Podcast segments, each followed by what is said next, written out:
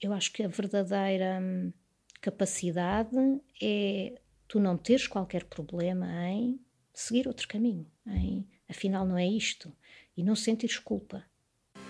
Andava por aí a tentar saber quantas vezes vão esmagar a ilusão e encará-la de viés. Quantas máscaras vão cair aos meus pés. Olá e bem-vindos ao Falar Criativo. Vocês podem não acreditar, mas esta é o take para aí 10 ou 11 desta introdução, por isso vou assumir que isto hoje não está fácil de fazer a introdução em que eu simplesmente digo que este é o Falar Criativo e é um podcast e é sobre as pessoas que uh, transformam as ideias em algo valor, sobre a criatividade e essas coisas. Agora que está dito, fica dito. E a convidada desta vez é Ana Serra, que é designer e além disso também é uh, mulher do anterior convidado, o Sérgio Kaufmann.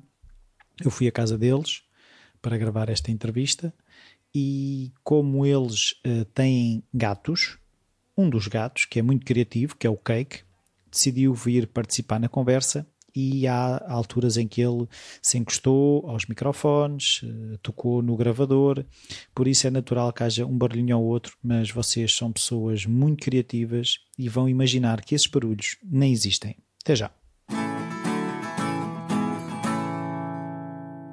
Olá, Ana. Olá, Rui. Obrigado por esta oportunidade.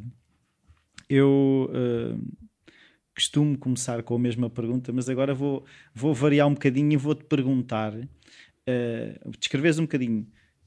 Se tivesses de dizer brevemente quem és e o que é que fazes, o que é que tu dizias? Um, eu sou a, sou a Ana e, e sou designer, acho que na sua essência é isso. É, isso está claro. É isso? Está claro. Perfeitamente claro, sim. Enquanto a ser designer, perfeitamente claro.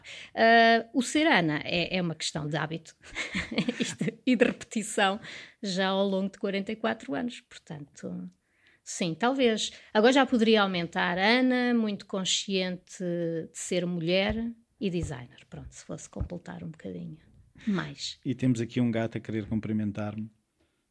Um, ok, que não fala, mas. Pois não fala. Quando muito podia dizer miau ou brrr, ou assim uma coisa dessas. Um, então vamos começar pela, pela, tua infância. Se a criatividade estava presente, se já havia uma disponibilidade, um familiar que, que estava ligado a essas coisas, existiam essa, esse, esses ambientes? Um, assim, à distância, eu consigo dizer que sim, porque o minha, a minha prenda preferida, desde sempre, eram marcadores. Aqueles que nós chamávamos os molim. Sim não é? E a primeira coisa que eu fazia... E havia a mania de dizer Molan, havia pessoas que diziam Molan. Eu acho que o nome, na sua origem, será Molan, não é? Porque acho que é uma marca francesa, mas nós dizíamos Molin, Molin. e para mim serão sempre Molin. Molin. E era um dos grandes prazeres meus, era pôr aquilo em degradê, não é? Normalmente seguindo as cores do arco-íris. E eu passava horas, horas a pintar. Portanto, sim, havia aí indícios. Eu sempre gostei logo muito cedo a desenhar.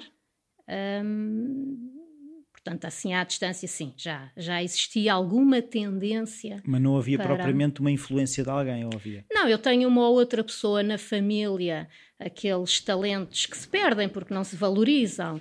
Havia um, um, um tio do, do, meu pai que me dizia, que o meu pai me dizia que ele desenhava muito bem, mas era guarda republicano. Por isso, era daqueles talentos que não se valorizavam, provavelmente em determinadas alturas, e que fazia parte da vida da pessoa e, e, ficavam por aí. Sim. Portanto, há de haver, há aqui alguns, um ou outro sinal na família que havia um jeito para o design. Então, é. e, e, mas perguntavam-te, queres ser o quê? E tu já sabias, então, ou seja, sabias logo que era algo ligado ao desenho ou andaste por outras áreas? Eu tinha outra coisa que sempre gostei de muito cedo, que era escrever. Um, que se foi perdendo um bocadinho.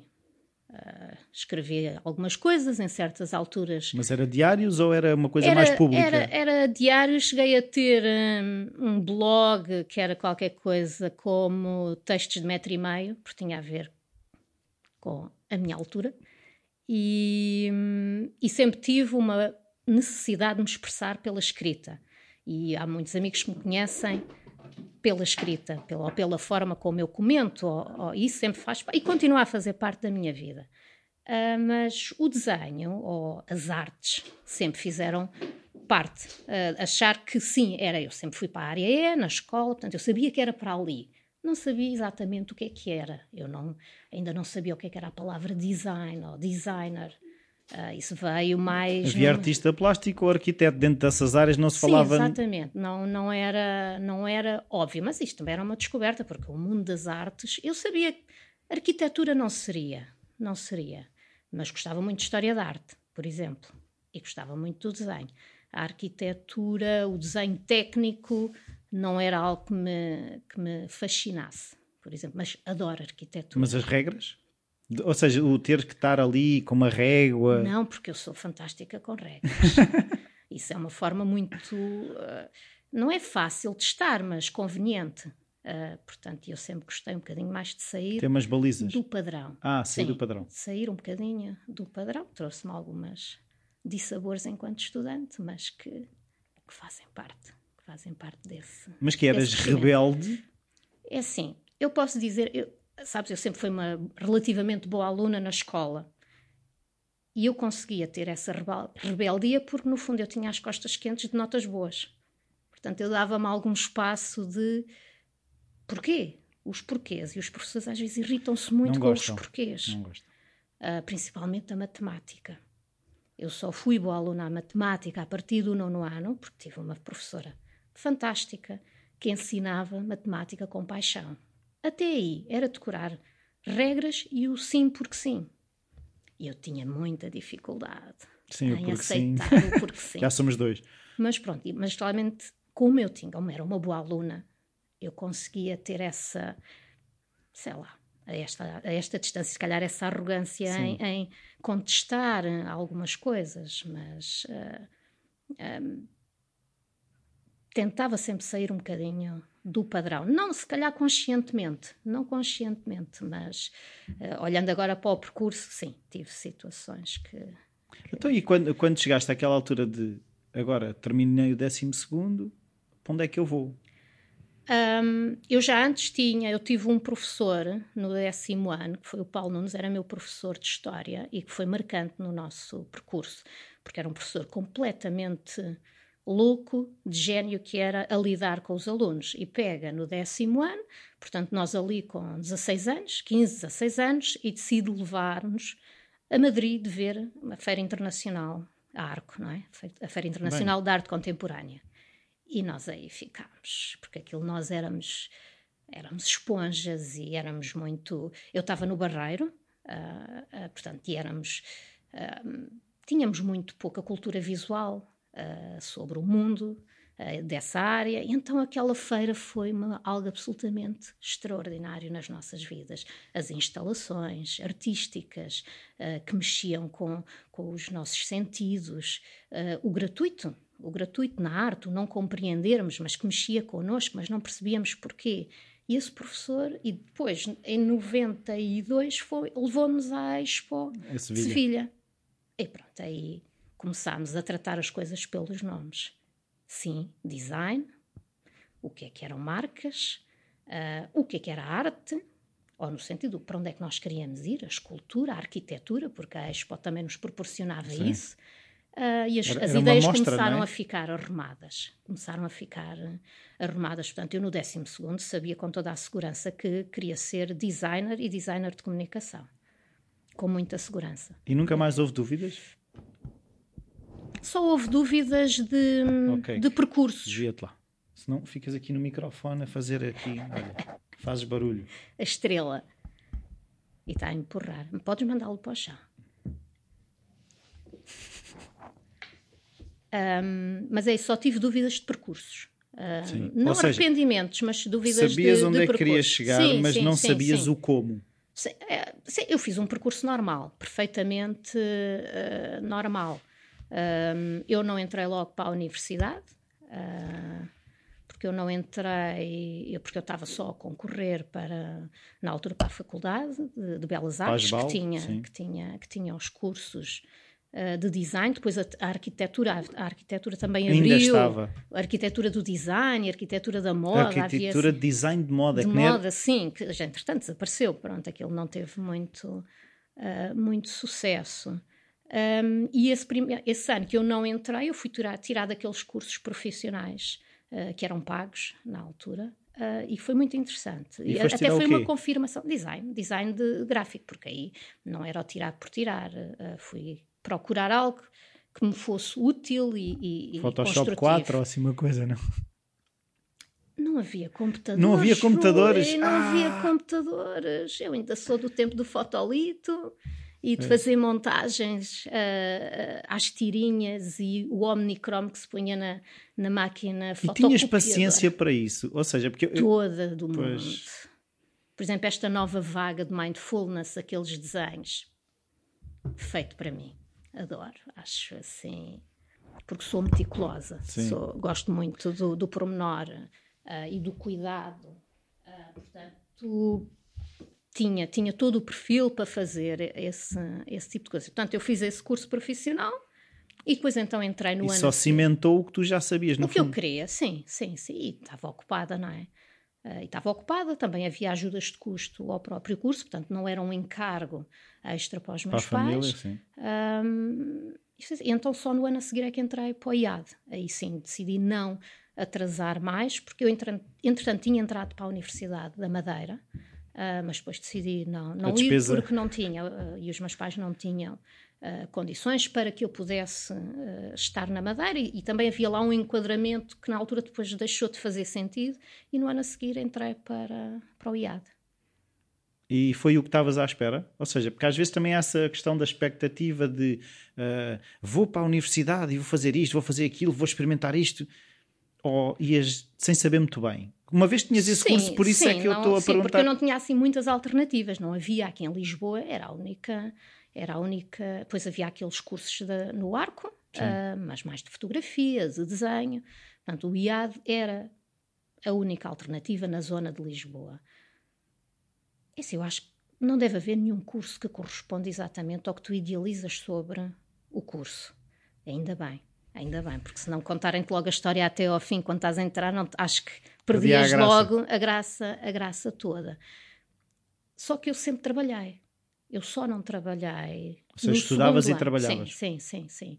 Um, e aí sim, eu acho que aí eu tenho isso muito uh, incutido pelos meus pais, que tem a ver.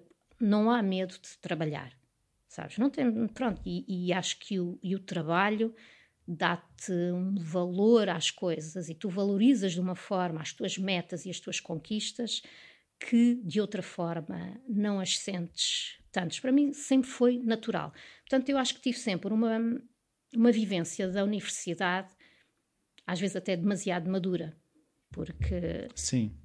eu tinha já uma consciência do trabalho, do, do, do mercado, um, e o que é que era possível ou o que é que não era possível, mas eu já pensava muito na ótica do cliente. Sim, porque já tinhas esse pensar, contacto, não é? E era natural. Pronto, uh, foi giro porque havia coisas que, por exemplo, às vezes não agradava muito aos, aos colegas, por exemplo, porque diziam, ah, porque fazia isto e o professor não tinha dito que era para fazer daquela forma. Ah, podia-se fazer assim? Exato mas podia-se comprar estes papéis, é, aquele papelaria Fernandes, na época, era um paraíso. Aquele experimentar papéis, porque era tudo manual. As gavetas. Eu só tive, eu tive o meu primeiro computador no segundo ano do IAD. Uh, e que foi um esforço brutal para os meus pais. Oh, rapaz, não ponhas a roer os cabos, senão isto depois estraga-se. Uh, por isso o percurso não foi linear, também por isso. E, e logo no, e no terceiro ano, no terceiro ano, um professor meu convidou-me para trabalhar com ele no ateliê dele, o Pedro Albuquerque. Um, Anterior convidado também.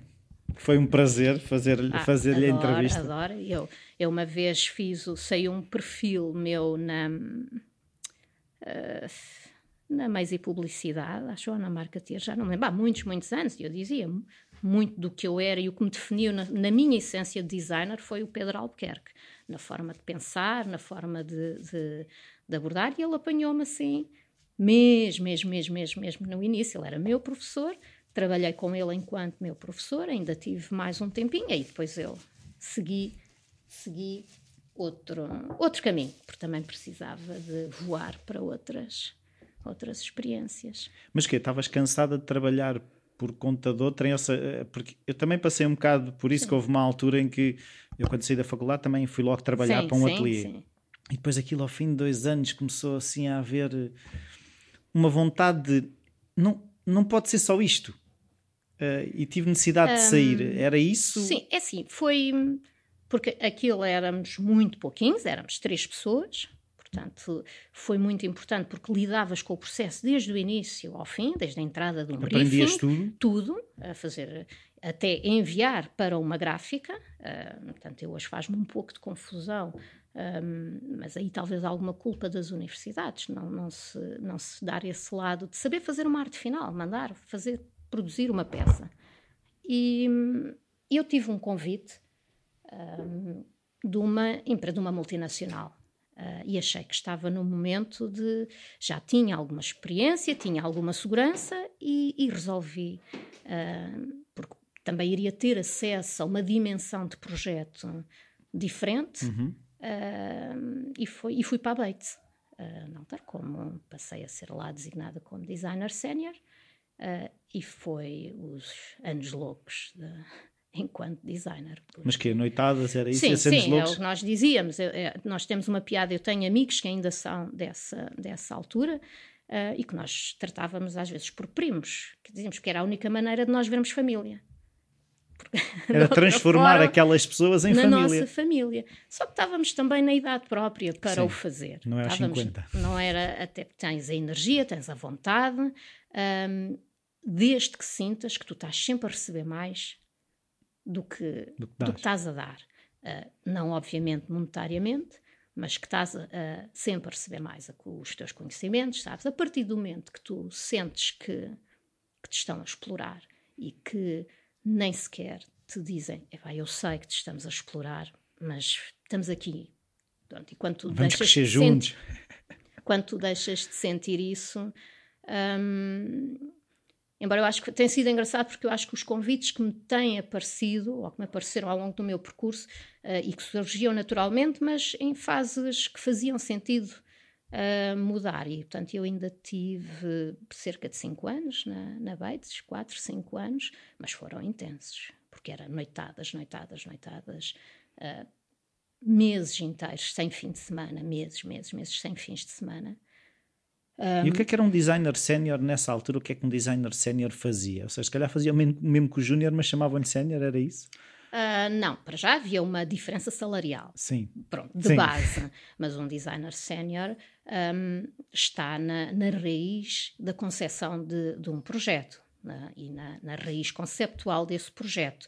Um designer júnior, normalmente, uh, pega quando um projeto já está definido e que depois tem que se declinar para todo tipo de, de, de suportes, não é? e tu, tu sabes, uh, o que for necessário, aí começam a desbravar, uh, porque depois também não deixa de fazer sentido que um designer sénior que tem um determinado valor hora para um cliente faça determinadas coisas, porque não faz, uh, não faz sentido. Mas aquilo que eu queria perceber é como é que um designer sénior faz noitadas, porque se calhar é, é, estou enganado, hum. mas a parte de como é que eu dizer de arrancar com um conceito, com uma ideia, eu, eu vejo que é uma coisa que não consome assim tanto tempo, uh, ou seja, a preparação consome muito tempo, a parte de, de, das coisas surgirem consome menos tempo. Por isso é isso que eu queria perceber. Essa, eu imagino noitadas a preparar fecheiros atrás de fecheiros atrás de fecheiros. Essa é, é, a minha perspectiva. Era planeamento, era de planeamento, era um problema de planeamento. Um, porque de repente entrávamos em muitos concursos. Ah, ok.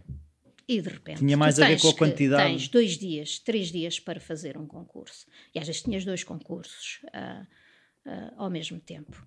E, e, essa depois foi uma das grandes uh, das decisões para eu também sair da Bates e daquele, e, e daquele meio, exatamente porque passou a ser, já era normal nós estarmos lá uh, à noite. E, e... vocês próprios também já acharem normal, é isso? Também, é, é, aí, também, é, o perigo é também, esse. O perigo é esse, é verdade. E, ou seja, e de repente tinhas uma noite livre e não sabias muito bem o que fazer com ela. Epá, vou fazer já aqui um briefing qualquer. Pois, uh, pensar em qualquer coisa. Uh, mas realmente depois houve um, uma fase em que não, que não valorizavam de todo uh, o esforço e às vezes até exigiam um, que houvesse até mais tempo, embora não sei bem onde é que o iam não buscar. Um, Se não dormissem. Porque às vezes assume-se discursos de uma forma geral e abrangente para a equipa toda, quando nesses casos devia ser mais pontual.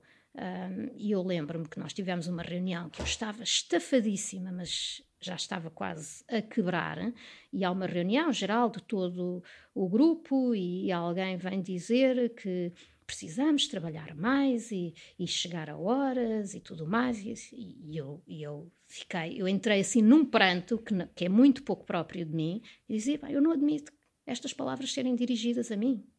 Eu não admito. Uh, porque ah, mas não eram não para ti. Perfil. Então. e eu no dia a seguir mandei um relatório de horas ao diretor-geral um, e o que era o valor hora e dizia: não posso dar mais que isto e dizia-lhe outra frase que era o chegar a horas. Que, e, e eu, eu comentava que é muito interessante isso do chegar a horas, só que tem um problema: é que não está lá ninguém para te ver.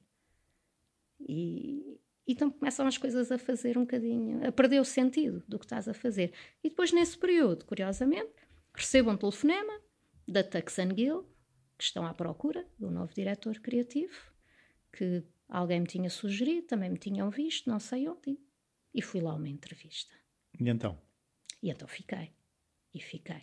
Um, então, já agora é assim, Sim. para ajudar também um bocadinho, porque a nem todas as pessoas, não, não é isso, nem todas as pessoas que ouvem falar criativo têm um bocado a noção. Então, vamos fazer. Já percebemos um júnior, já percebemos um sénior e o diretor criativo está acima deles, certo? Sim. Então, que funções tem esse diretor criativo? Um diretor criativo prima pela qualidade criativa dos, dos projetos e pela gestão de uma equipa é? em, que, em que tu apresentam-te ideias, tu mostras caminhos, uh, ou então podes já ter coisas decididas, uh, mas é muito uma gestão de equipa, gestão de agenda, não é? Planeamento.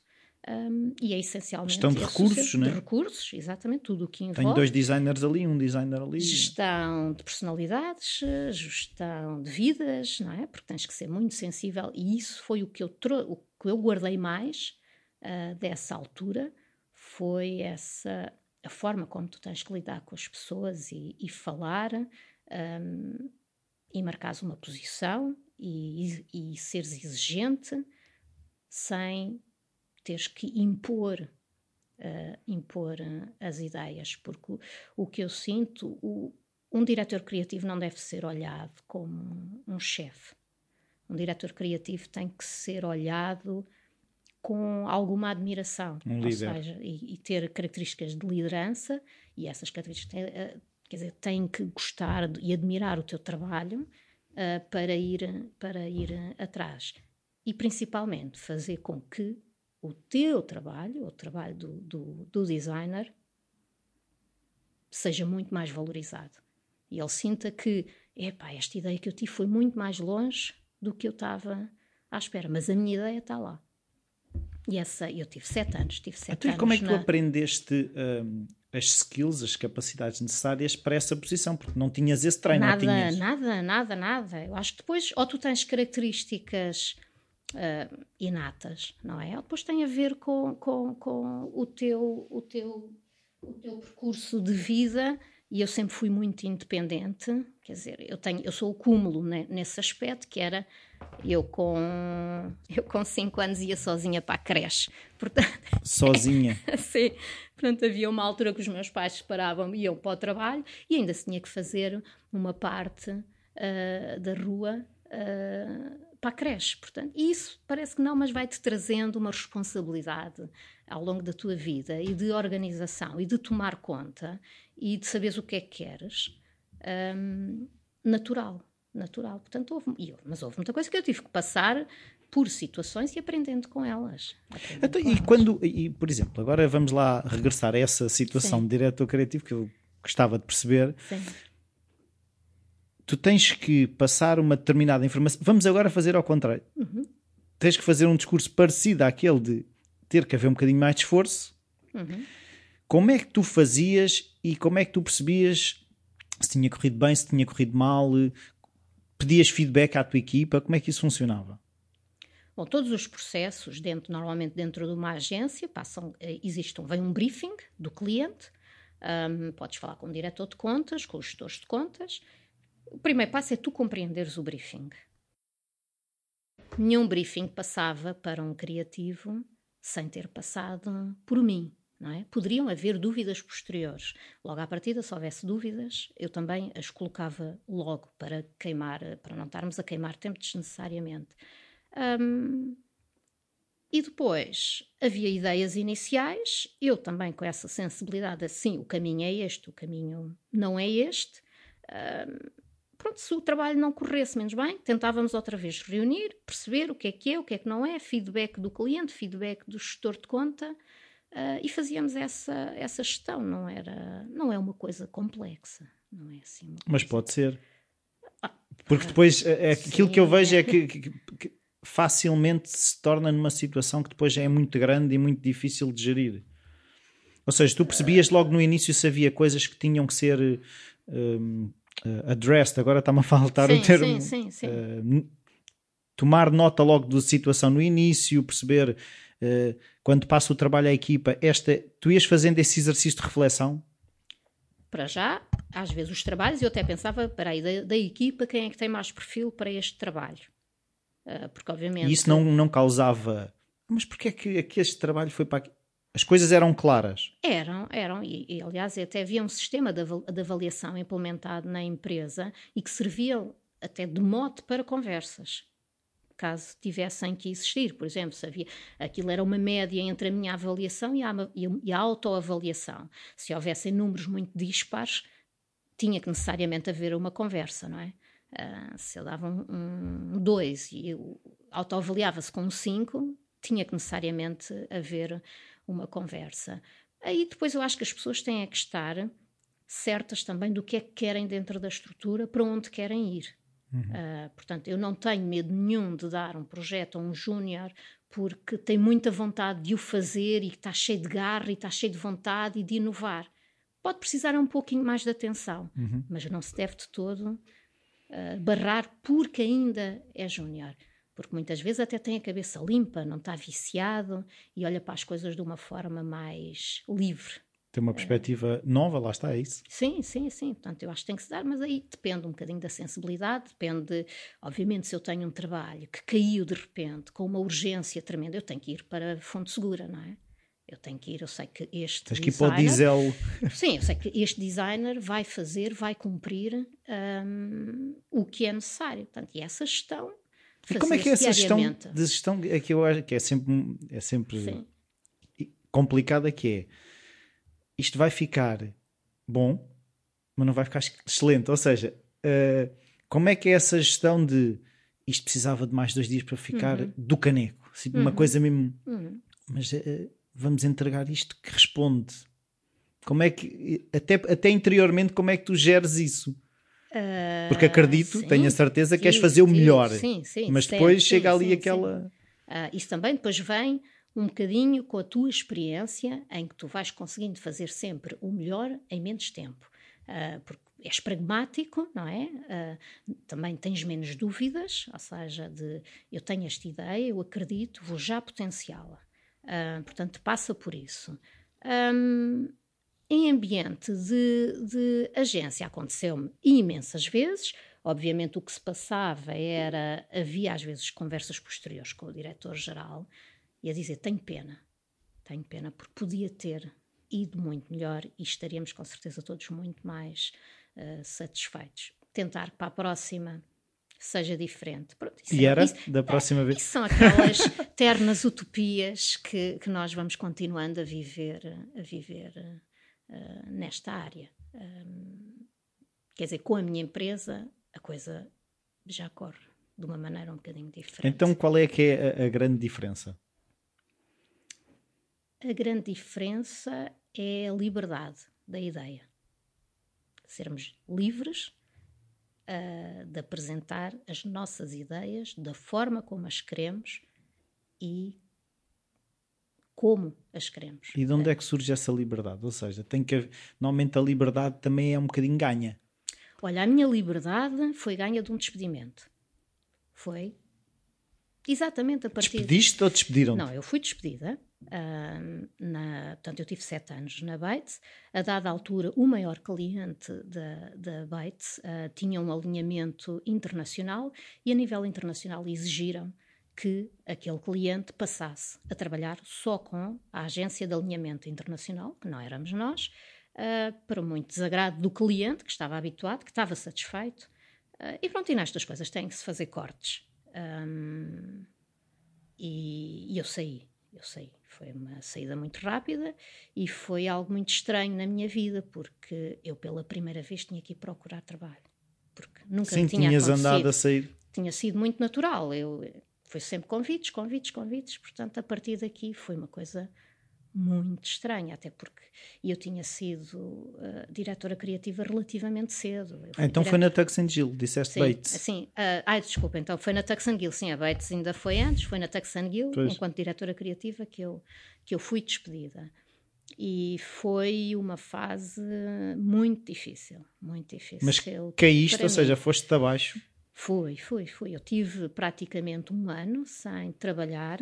Tenho muita pena a esta distância não ter aproveitado esse ano em pleno, mas eu acho que o meu lado extremamente racional em relação às coisas não me deixava uh, viver esse período com tranquilidade. Avaliava muito. Muito. E, um, e esta coisa uh, feia e má que é o ser despedido, não é? Porque associas logo a falta de competências tuas. Teu valor, não é? tua portanto, autoestima, sim. Portanto, foi, foi, foi difícil.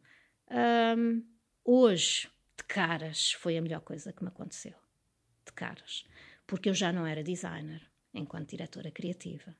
Isso eu depois comecei era a, gestora a pensar. só. Era, era, quer dizer, afastei-me extremamente do processo criativo na sua essência, afastei-me muito disso.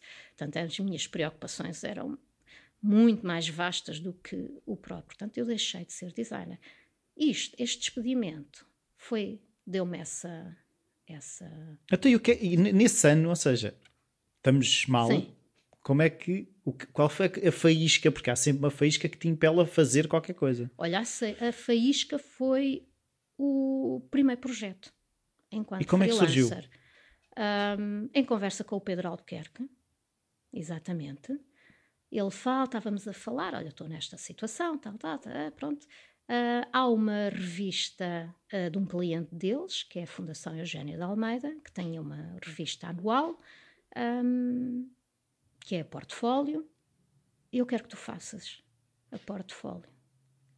Uh, porque eles todos os anos uh, faziam uma. convidavam um designer para fazer, portanto, a paginação como quisessem, como fossem.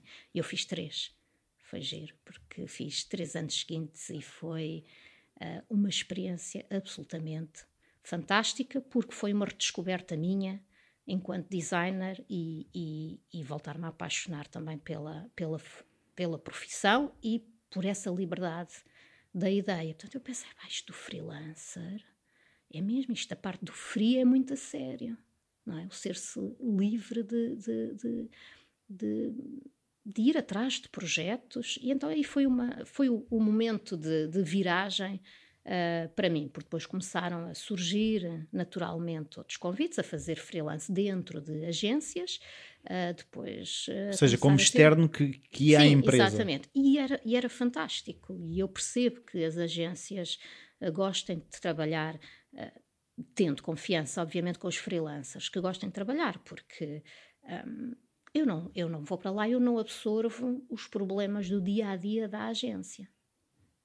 eu estava lá sempre. E trazes sangue novo. E estava sempre muito bem, e bem disposta, e, e, cheia de vontade e garra para fazer os, os projetos. Uh, e isso também anima, a, a, a, não é que seja uma pessoa extrovertida, mas tenho, tenho uma forma de estar que. que, que Deixa lá que, o microfone. Que, que Depois ofereço-te um. Gosto de ir um bocadinho sempre mais longe. Um, e aí foi natural, aí foi um caminho natural. O outro caminho que foi depois natural foi começar a crescer uh, os clientes uh, diretos, uh, portanto eu deixei de ter tempo. E como para... é que surgiam esses clientes diretos? alguém perguntava: Conheces alguém? Ah, ok. Conheces alguém? e era assim. E alguém dizia: Conhece a Ana Serra, vais falar com a Ana Serra. Começou a haver algum volume, algum volume. Numa dessas agências eu conheci a que viria a ser a minha sócia, a Ana Vicente, que é copy e estratega, uh, e que para mim, desde muito cedo, foi algo que eu percebi uh, é essencial. É o que é a parte copy e estra estratégia? Sim, é absolutamente essencial e complementar para a minha. Uh, um projeto de design não pode estar desassociado uh, do copy do estratega. Mas não há muito também, isso é que eu vejo como designer a brincar, que há muito essa tendência de da mesma forma que toda a gente é médico, arquiteto, designer, também toda a gente é estratega e copy.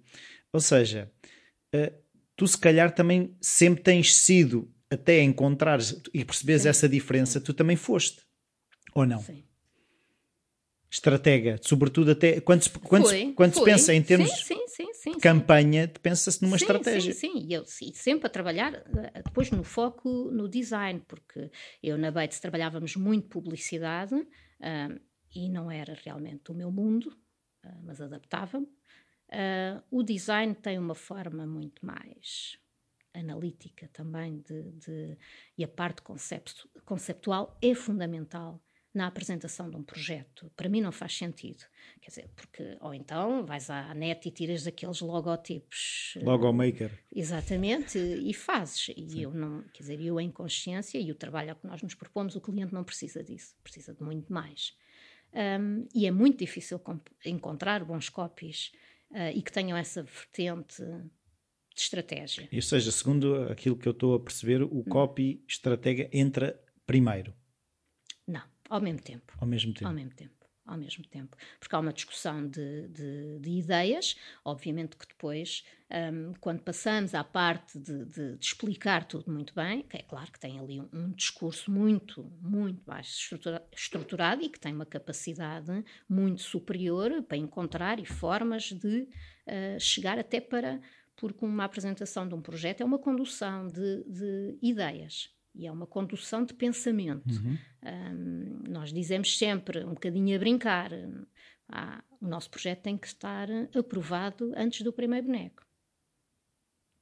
Uh, porque as palavras, as frases são muito mais tangíveis para um cliente uh, do que o boneco. E vão condicionar muito o que se faz a Condici partir daí. A leitura, claro. condicionamos, obviamente, condicionamos a, a leitura e para ele perceber que aquele caminho é perfeito para, para o que é o, o seu problema.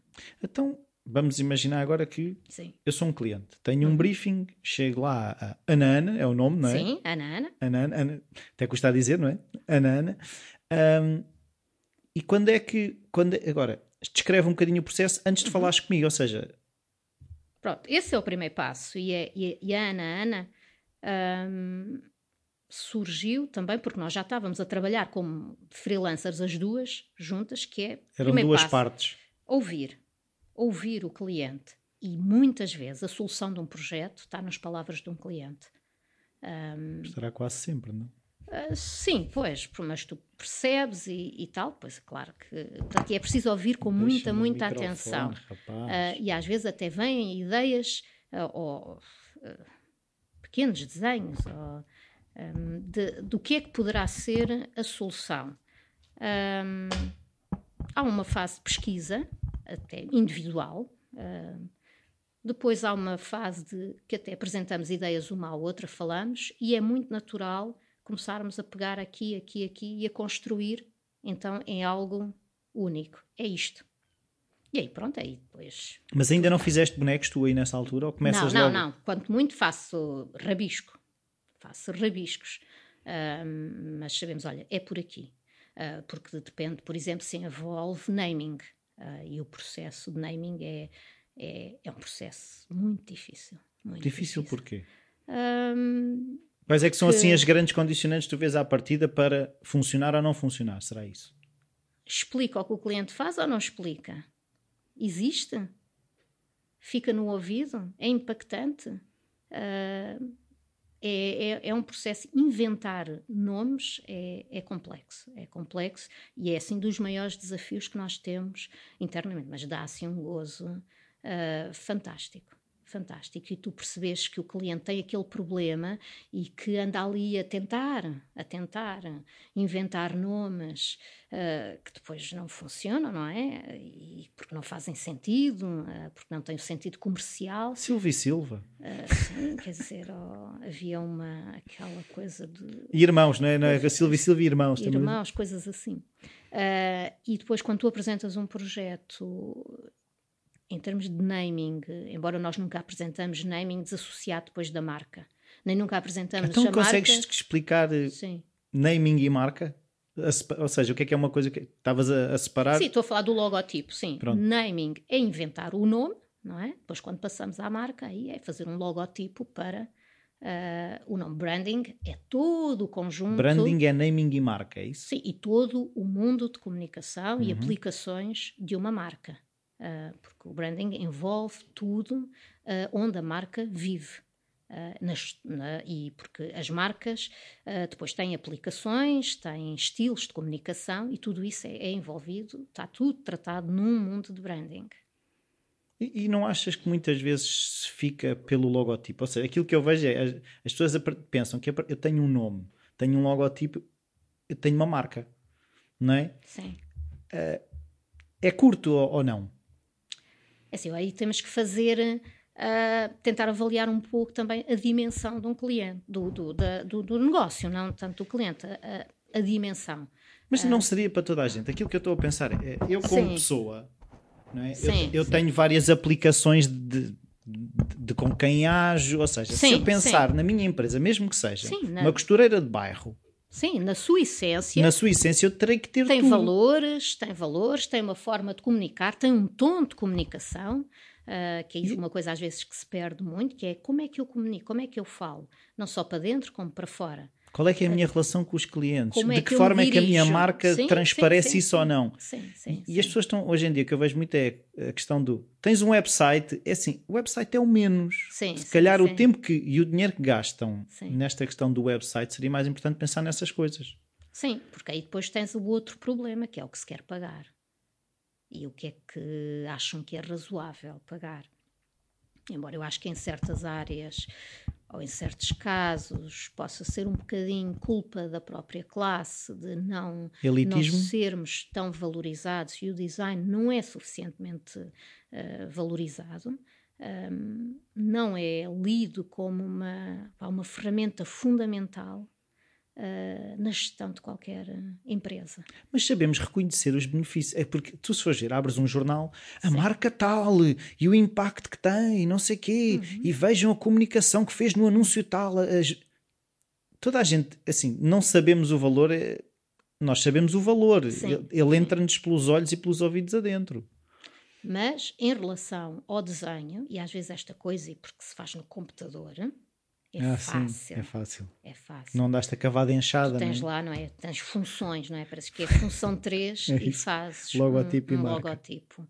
Um, não é? Porque é um atalho. O desenho valorizam mais o desenho, não é? Sim, o desenho à mão. papel, porque aí é que tu percebes se és uh, artista ou não. Se és artista ou não. Um, essa é outra separação, não é? Do artista. És artista ou és. O designer não é artista, é. Uh, não, eu nunca, eu não, não, não O arquiteto não é artista? Ah, um arquiteto é um arquiteto, uh, um designer é um designer. Então o que é que é um artista? É assim, eu acho que depois temos que, se calhar, dividir o que é que é um artista, é alguém que faz arte, não é? Pronto, design não é sua, é arte? Uh, o design é a aplicação também de uma série de de regras e de funcionalidades associadas à imagem, ao desenho, à tipografia, um, que podem ser mais bem feitas ou mais mal feitas. E aí tem a ver com a tua qualidade enquanto profissional.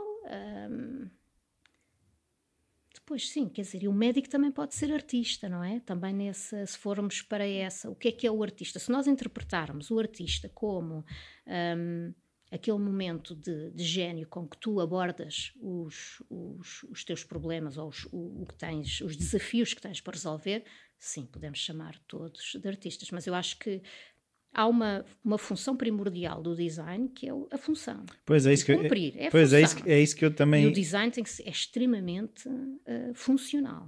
E, é, e às vezes é a questão da arquitetura, eu agora percebi que tocam-se precisamente nesse ponto. É Sim. É assim, o edifício pode ser lindíssimo, se ninguém conseguir entrar lá dentro ou Sim. funcionar, Sim. aquilo perde o valor como peça arquitetónica. Sim, sim, sim, Até porque uh, o design nasceu disso mesmo. O, o design nasceu da necessidade de identificação. Não é? Porque quando começaram a aparecer muitas coisas, antes só havia uma farinha. Portanto, não havia necessidade de identificar. Desta farinha ser diferente. É a farinha do Zé. A partir do momento que há a farinha do Zé e do João, o Zé e o João têm que necessariamente, ou pelo menos um deles, tem que necessariamente implementar uh, qualquer desenho para ser diferente. A saca dele da farinha ser diferente. Portanto, o design, na sua essência, é uma necessidade de identificação. Mas não é uma, uma necessidade também de função, ou seja, design não é função. Sim, não é, ou seja, é sim, é sobretudo sim, função. Sim, sim, é, é essencialmente função. Uh, função. Mas lá está, esta, a necessidade de diferenciação é, é, é funcional, pois, é funcional. Por isso, uh, e, e uma marca tem que, obviamente, cumprir a função a que está destinada. Quer dizer, não pões um caixote lixo a identificar uma clínica dentária. Cria confusão. Um, por isso, sim. Pode é não muito... criar. As pessoas podem não lavar os dentes e aquilo cheirar ao mesmo. Podíamos ver por esse lado. Exatamente, exatamente. Sim, não quer que outras... a sua, sua boca fique a cheirar assim. Sim, e depois tu percebes a, a força que, vamos, por exemplo, tu tens a força que o signo tem, não é, na nossa sociedade, até em termos históricos e culturais, é brutal, não é? É assim uma coisa. E depois aquilo que agora vem logo a, a ideia do aquele swoosh da Nike, ou seja, aquilo, aquilo já não é a Nike, aquilo como é que eu te explicar? A Nike já faz parte da vida de toda a gente. A, a, a força que sim, as marcas sim. depois adquirem para se passar a ser mais do que a marca. Muito mais. Aliás, e hoje em dia nem precisas ter uma grande dimensão, nenhuma marca é só o que é. É o que projeta, é o que projeta em ti quando tu usas é o que projeta o que tu achas que és quando usas e o que tu achas que os outros acham que tu és quando o usas, e isso é extraordinário. Então é a questão da identidade, ou seja, o, o, poder que uma marca tem Sim. de mexer na tua identidade é, é, é, é assustador ao mesmo tempo. É imensa, é imensa. Ah, é assim, é imensa, ou não, eu vou escolher isto porque eu me identifico com isto. Ou eu vou escolher isto porque eu assim vou ser visto como isto. Pois, é aí que eu acho que pode ser perigoso. Uh, sim, sim, mas é bom que não haja, na sua essência, que não haja dúvidas em relação ao que os signos uh, transmitem. Portanto, alguém com uma suástica no braço, não vamos ter dúvida nenhuma do que é que aquilo uh, representa. Uma pomba branca com um galhinho na boca, tu não tens dúvidas o que é que aquilo representa. Uma bandeira branca, tu não tens dúvidas o que é que aquilo representa. Um, portanto, é fortíssimo, é fortíssimo. E então, quando, agora vamos voltar ao vosso processo. Sim. Quando é que vocês vêm falar comigo? Eu apresentei que quero fazer uma marca de. Vamos continuar na farinha. Sim. Eu tenho uma farinha. Sim. E tu disseste que os bonecos e essas coisas vêm. Então, que conversa Bem. é essa que vocês têm comigo? O que é que vocês me vão explicar? Não, é, o boneco vai lá estar. Ah, okay. Não, o boneco vai lá estar, mas há toda uma preparação antes, uh, todo, passas por isso e realmente, primeiro, todo o contexto para já. Primeiro, o que é que existe no mercado, não é?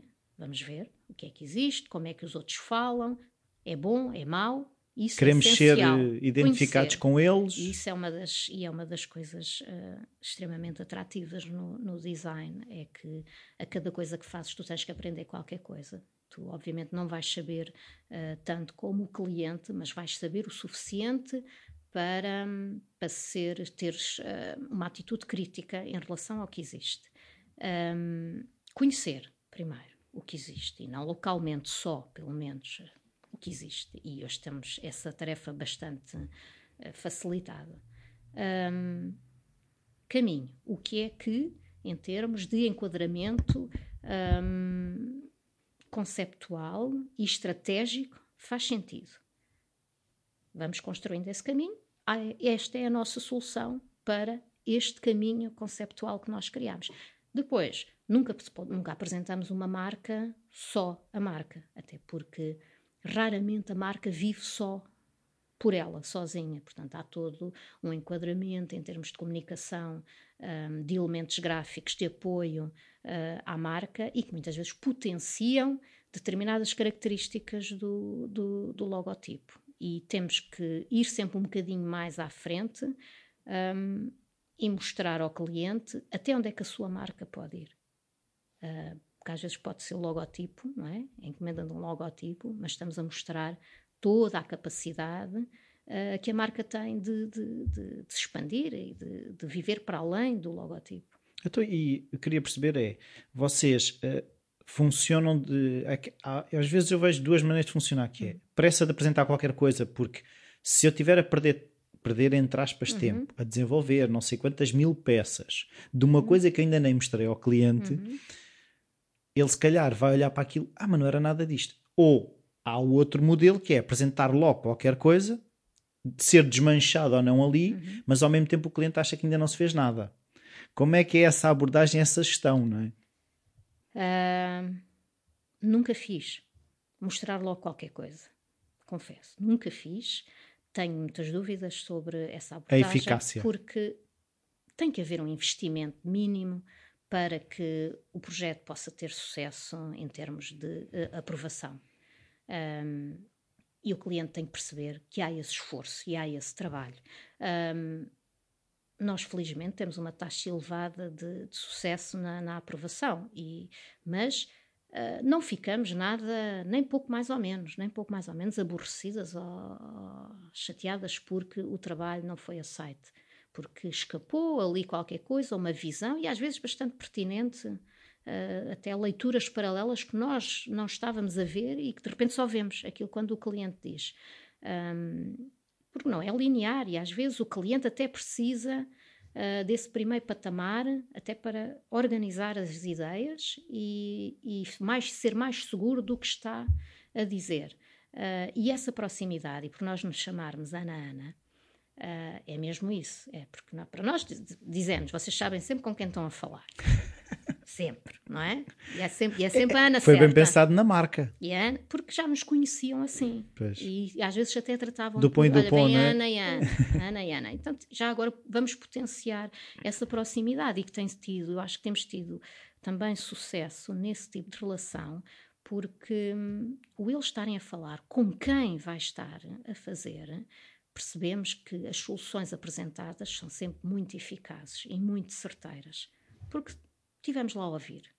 Ah, não é o, o, briefing passado do diretor criativo para Exatamente. o designer sénior que passa há, para o júnior. É, passam a nós. E depois, às vezes, na discussão das ideias, um cliente que sente que faz parte do processo e que de repente, no enquadramento, no enquadramento conceptual, vê lá uma frase sua que foi apanhada e que foi o mote.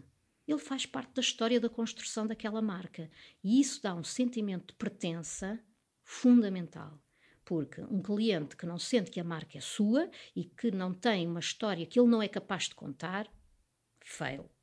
Portanto, aí quebra ali. Sim, quando ele tiver que explicar à mulher que a marca dele agora é e ele se engasgar é porque. Nada, não, é porque não. Agora, quando de repente tem ali uma argumentação que explica uh, que, e que envolve e que há um raciocínio e que faz sentido e que é mesmo aquilo. Aí passou a ser. E até pode necessariamente não gostar particularmente do caminho que tomou. Eu odeio amarelo mas faz todo o sentido o amarelo usado aqui. E eu vou aceitar que é o amarelo. Pois, isso era o que eu também ia perguntar, que muitas vezes entre o que o cliente quer e o que o cliente precisa, porque às vezes sim, esses sim, mundos tocam-se, às vezes uhum. estão muito longe um do uhum. outro. Mas por isso mesmo, por nós, a parte estratégica, a darmos uh, tanta importância uh, a isso, é porque desconstruímos isso tudo e fazemos perceber que o cliente que tem que uh, fazer esse trabalho de se despir desses preconceitos, vá lá, uh, e perceber, não, pois a marca está acima dos meus quereres e das minhas vontades e dos meus gostos. Um, e é isto.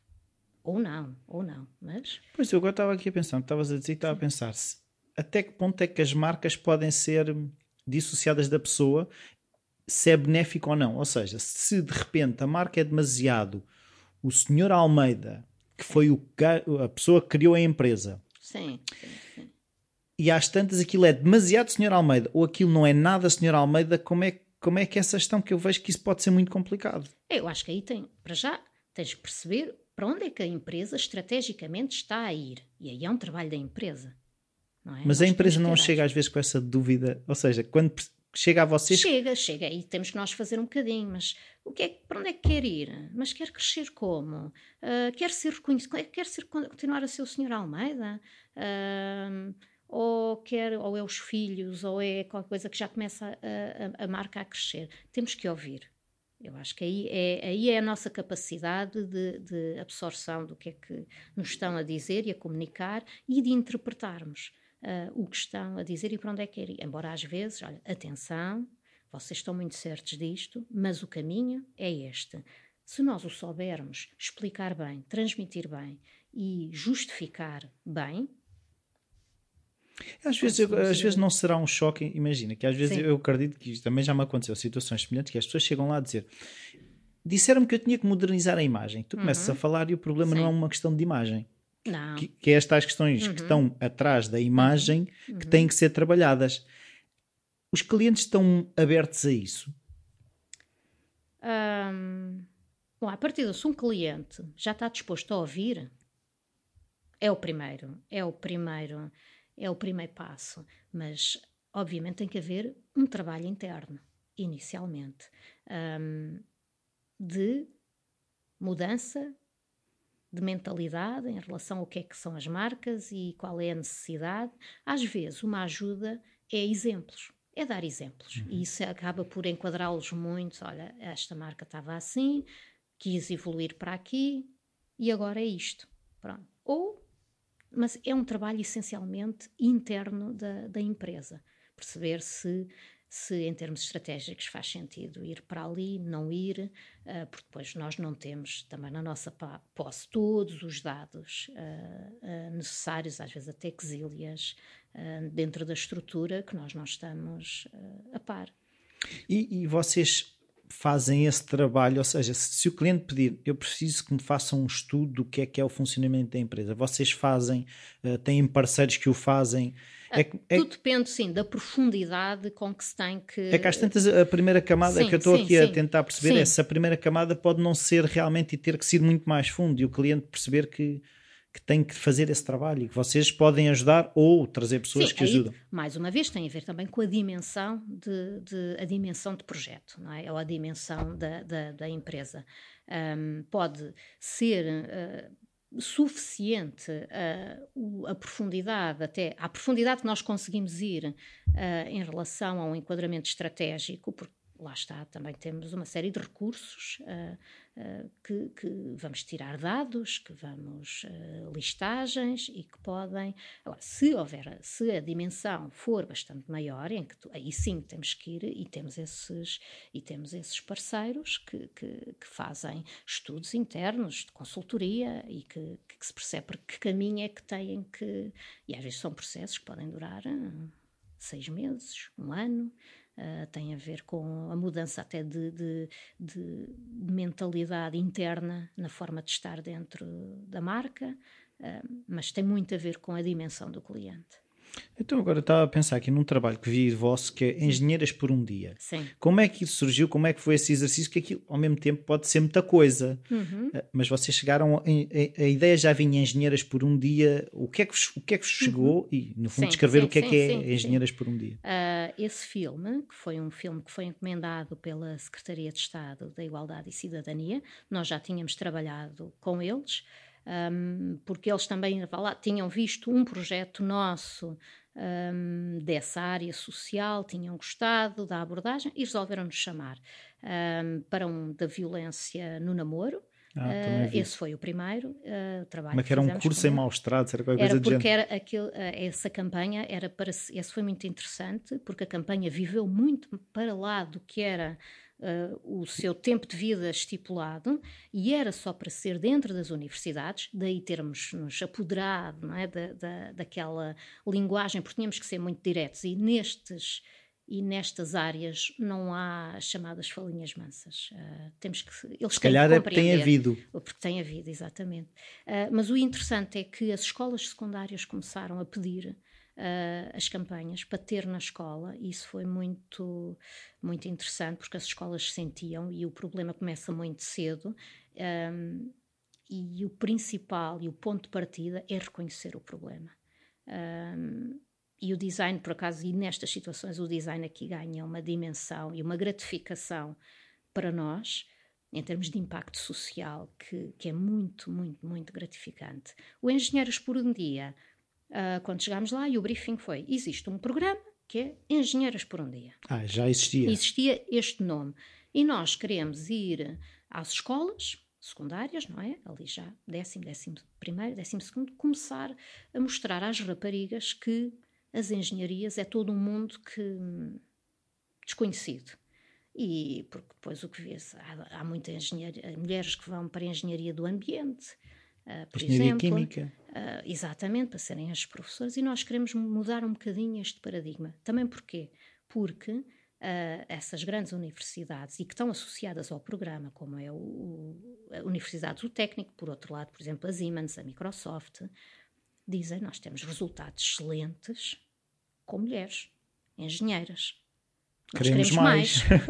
queremos mais. E embora eles próprios internamente, a Microsoft tem programas internos um, muito só para, muito não, vocacionados para raparigas e para mulheres, e, portanto, e o, e o, briefing é este. Precisamos de um filme, mais ou menos de um minuto e meio, dois, e que Vamos às escolas, normalmente vão pessoas falar às escolas sobre determinadas áreas da engenharia e queremos ter este filme de apoio. E é isto. Este é o ponto e de vocês, partida. Isto pode ser tanta coisa.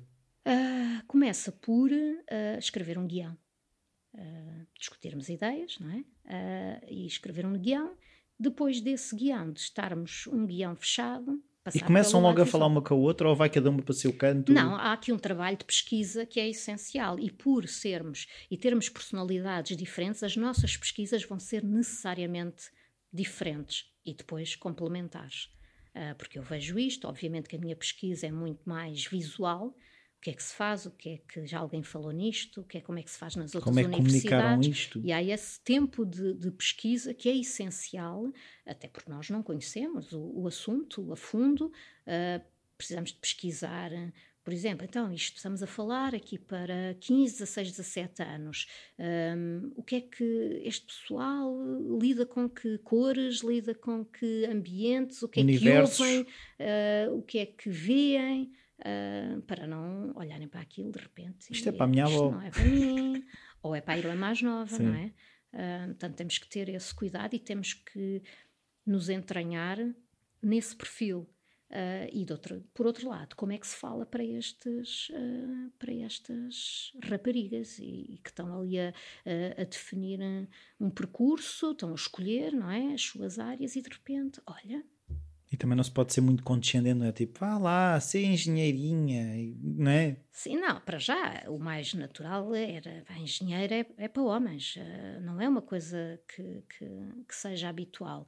E isso é um, todo um movimento que é muito interessante ver-se que, que qualquer profissão... Mas isso é um ângulo de um problema maior, não é?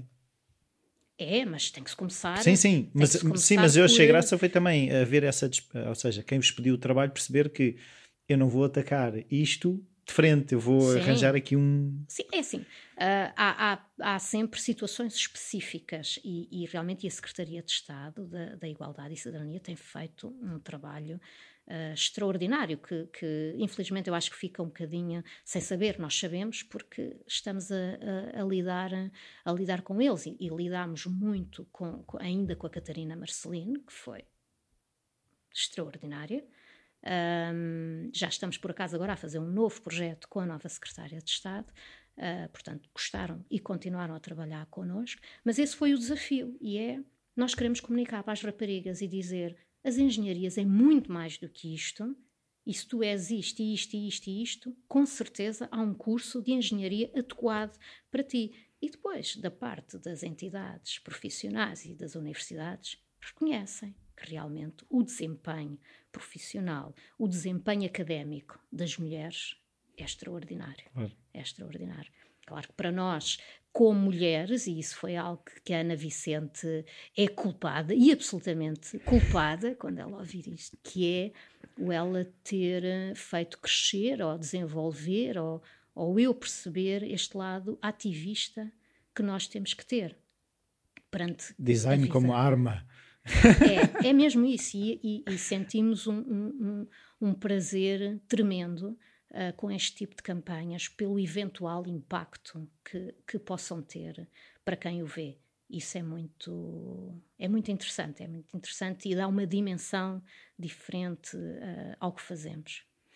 Eu agora, eh, assim, falaste, eu gosto também de desmanchar essas coisas sim, todas. Sim, sim, falaste em tempo de pesquisa. Vocês limitam-se, começam logo a fazer, a tirar ideias que podem ter caminho, ou seja, se tens, se tens isso muito bem segmentado, pesquisa, conversa. Não, não, não, não, não. É assim, a pesquisa é, é um trabalho essencial e que faz, obviamente, sentido fazer no início, não é?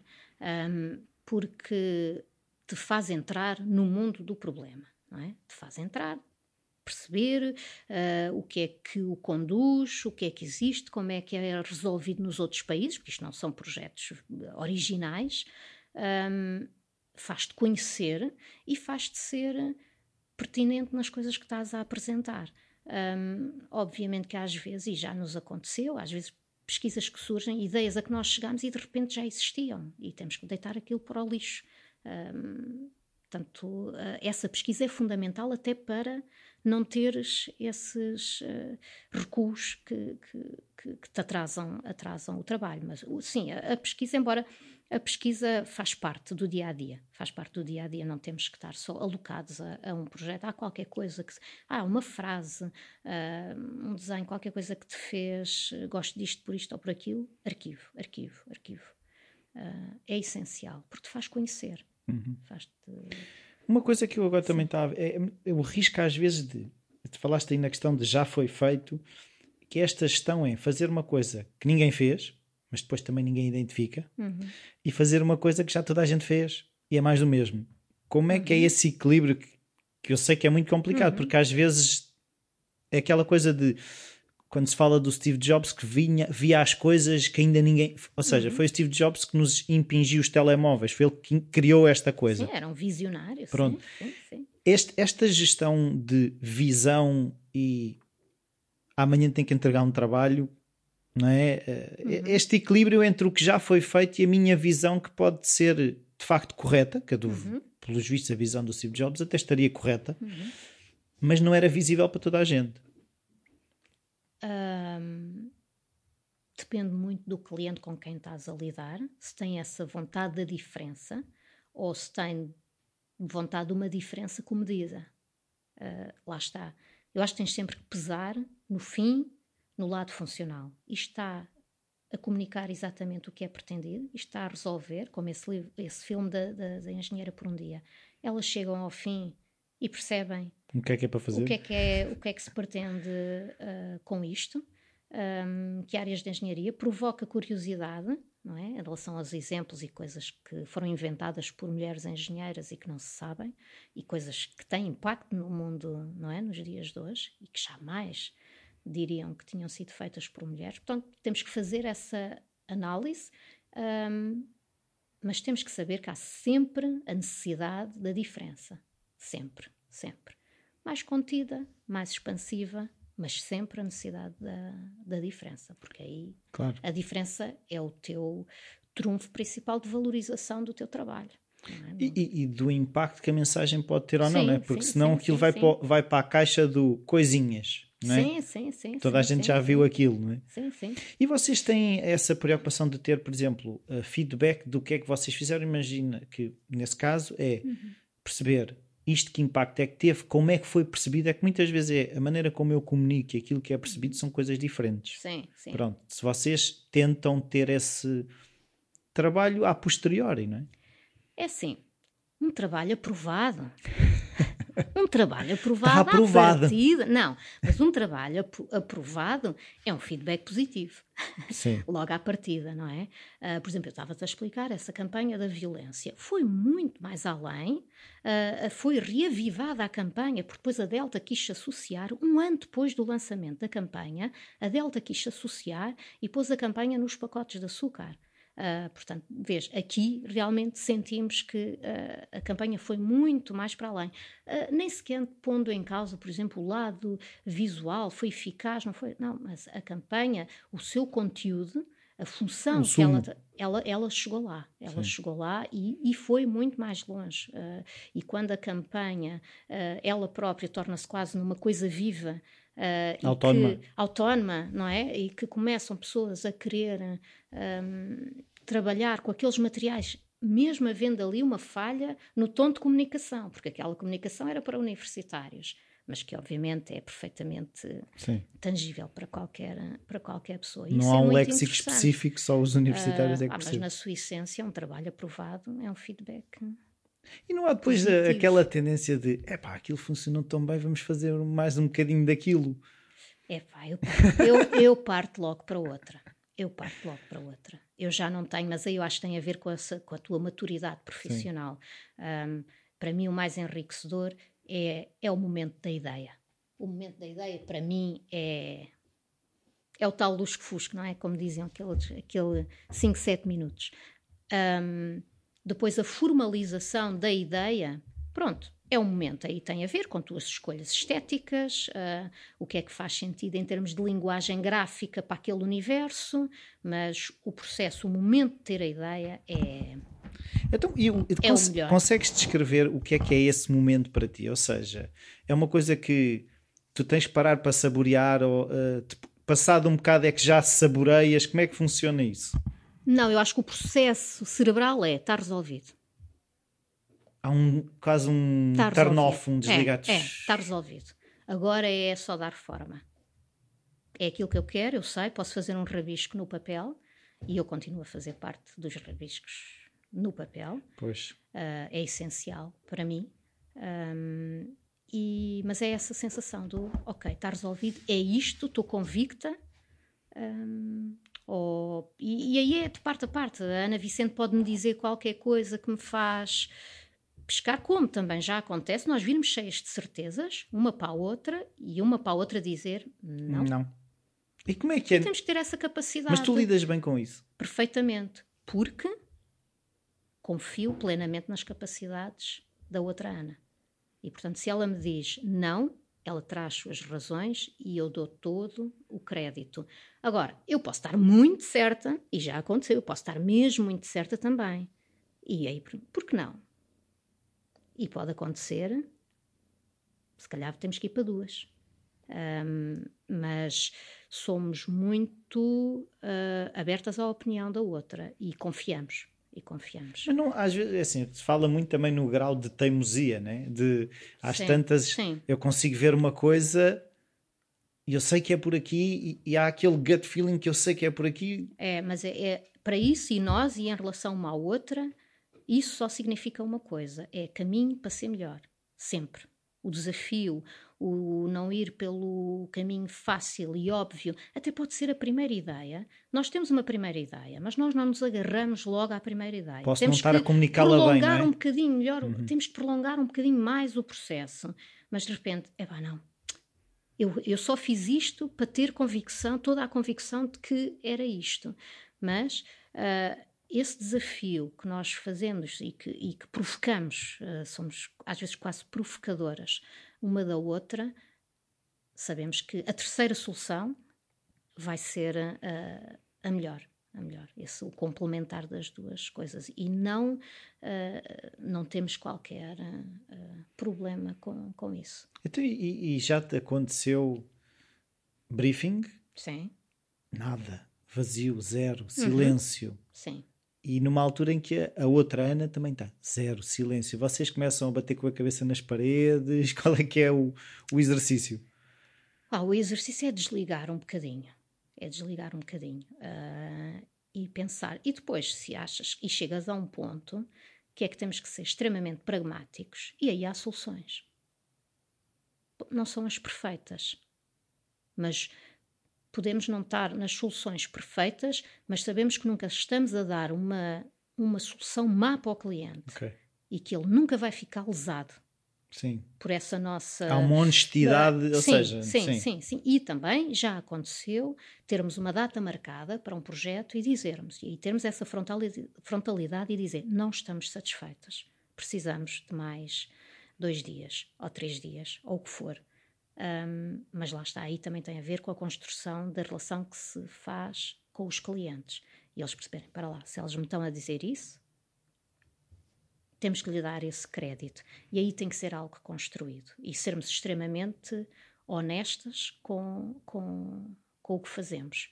Uh, mas jamais ir com um mau trabalho para um cliente.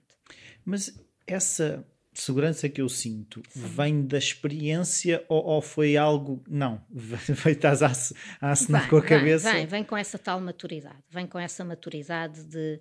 Dificilmente uh, um designer júnior sim, sim, conseguirá não, ter essa aí, perspectiva. Percebes? Não te vou dizer, não, ah, isto, isto é o meu gênio a trabalhar. não, não é. Tem mesmo a ver com, com de fazeres muita coisa.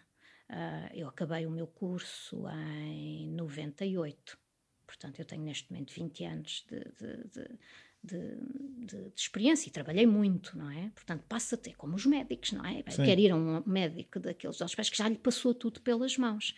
E isso, agora, eu acho que aí o que tu podes ter como uh, capacidade é saber absorver, saberes um, aprender com o que te foi passando pelas mãos, com erros que te foram. Ah, eu tenho, para mim, é, eu tenho um erro clássico uh, das embalagens WC Pato, em que tinha aquela forma Sim, assim, do pescoço do pato. imagina, uh, e que nós fizemos na altura ainda na Bates e que fiz todo o, o novo design das, das embalagens e da própria marca. Um, e as embalagens, a frente, o rótulo tem um, um determinado formato e nas costas tem que ser necessariamente o espelho. Eu mandei as costas e não fiz o espelho. Ah, aquelas coisas que Uh, portanto, tens que aprender nunca mais. Fiz umas costas sem verificar. Agora, há erros. Claro que sim. Eu tenho muita segurança nas artes finais que envio. E, e é giro porque. E já tenho aquela coisa. Ah, isso foi a Ana Serra que enviou, está tudo bem. Que tens que isto, mas lá está. Mas tem a ver com uma consciência de. E aí é muito processo uhum. de passos, de passos, de checklist. Tem muito a ver com isso uh, de ganhar segurança e confiança.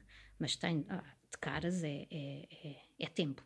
É tempo a trabalhar. Mas onde é que no processo ainda te deita mais abaixo ou que te provoca mais angústia, se é que provoca, e onde é que provocava? Ou seja, se o ponto onde te provocava angústia no início da carreira, se é o mesmo, se já não provoca angústia?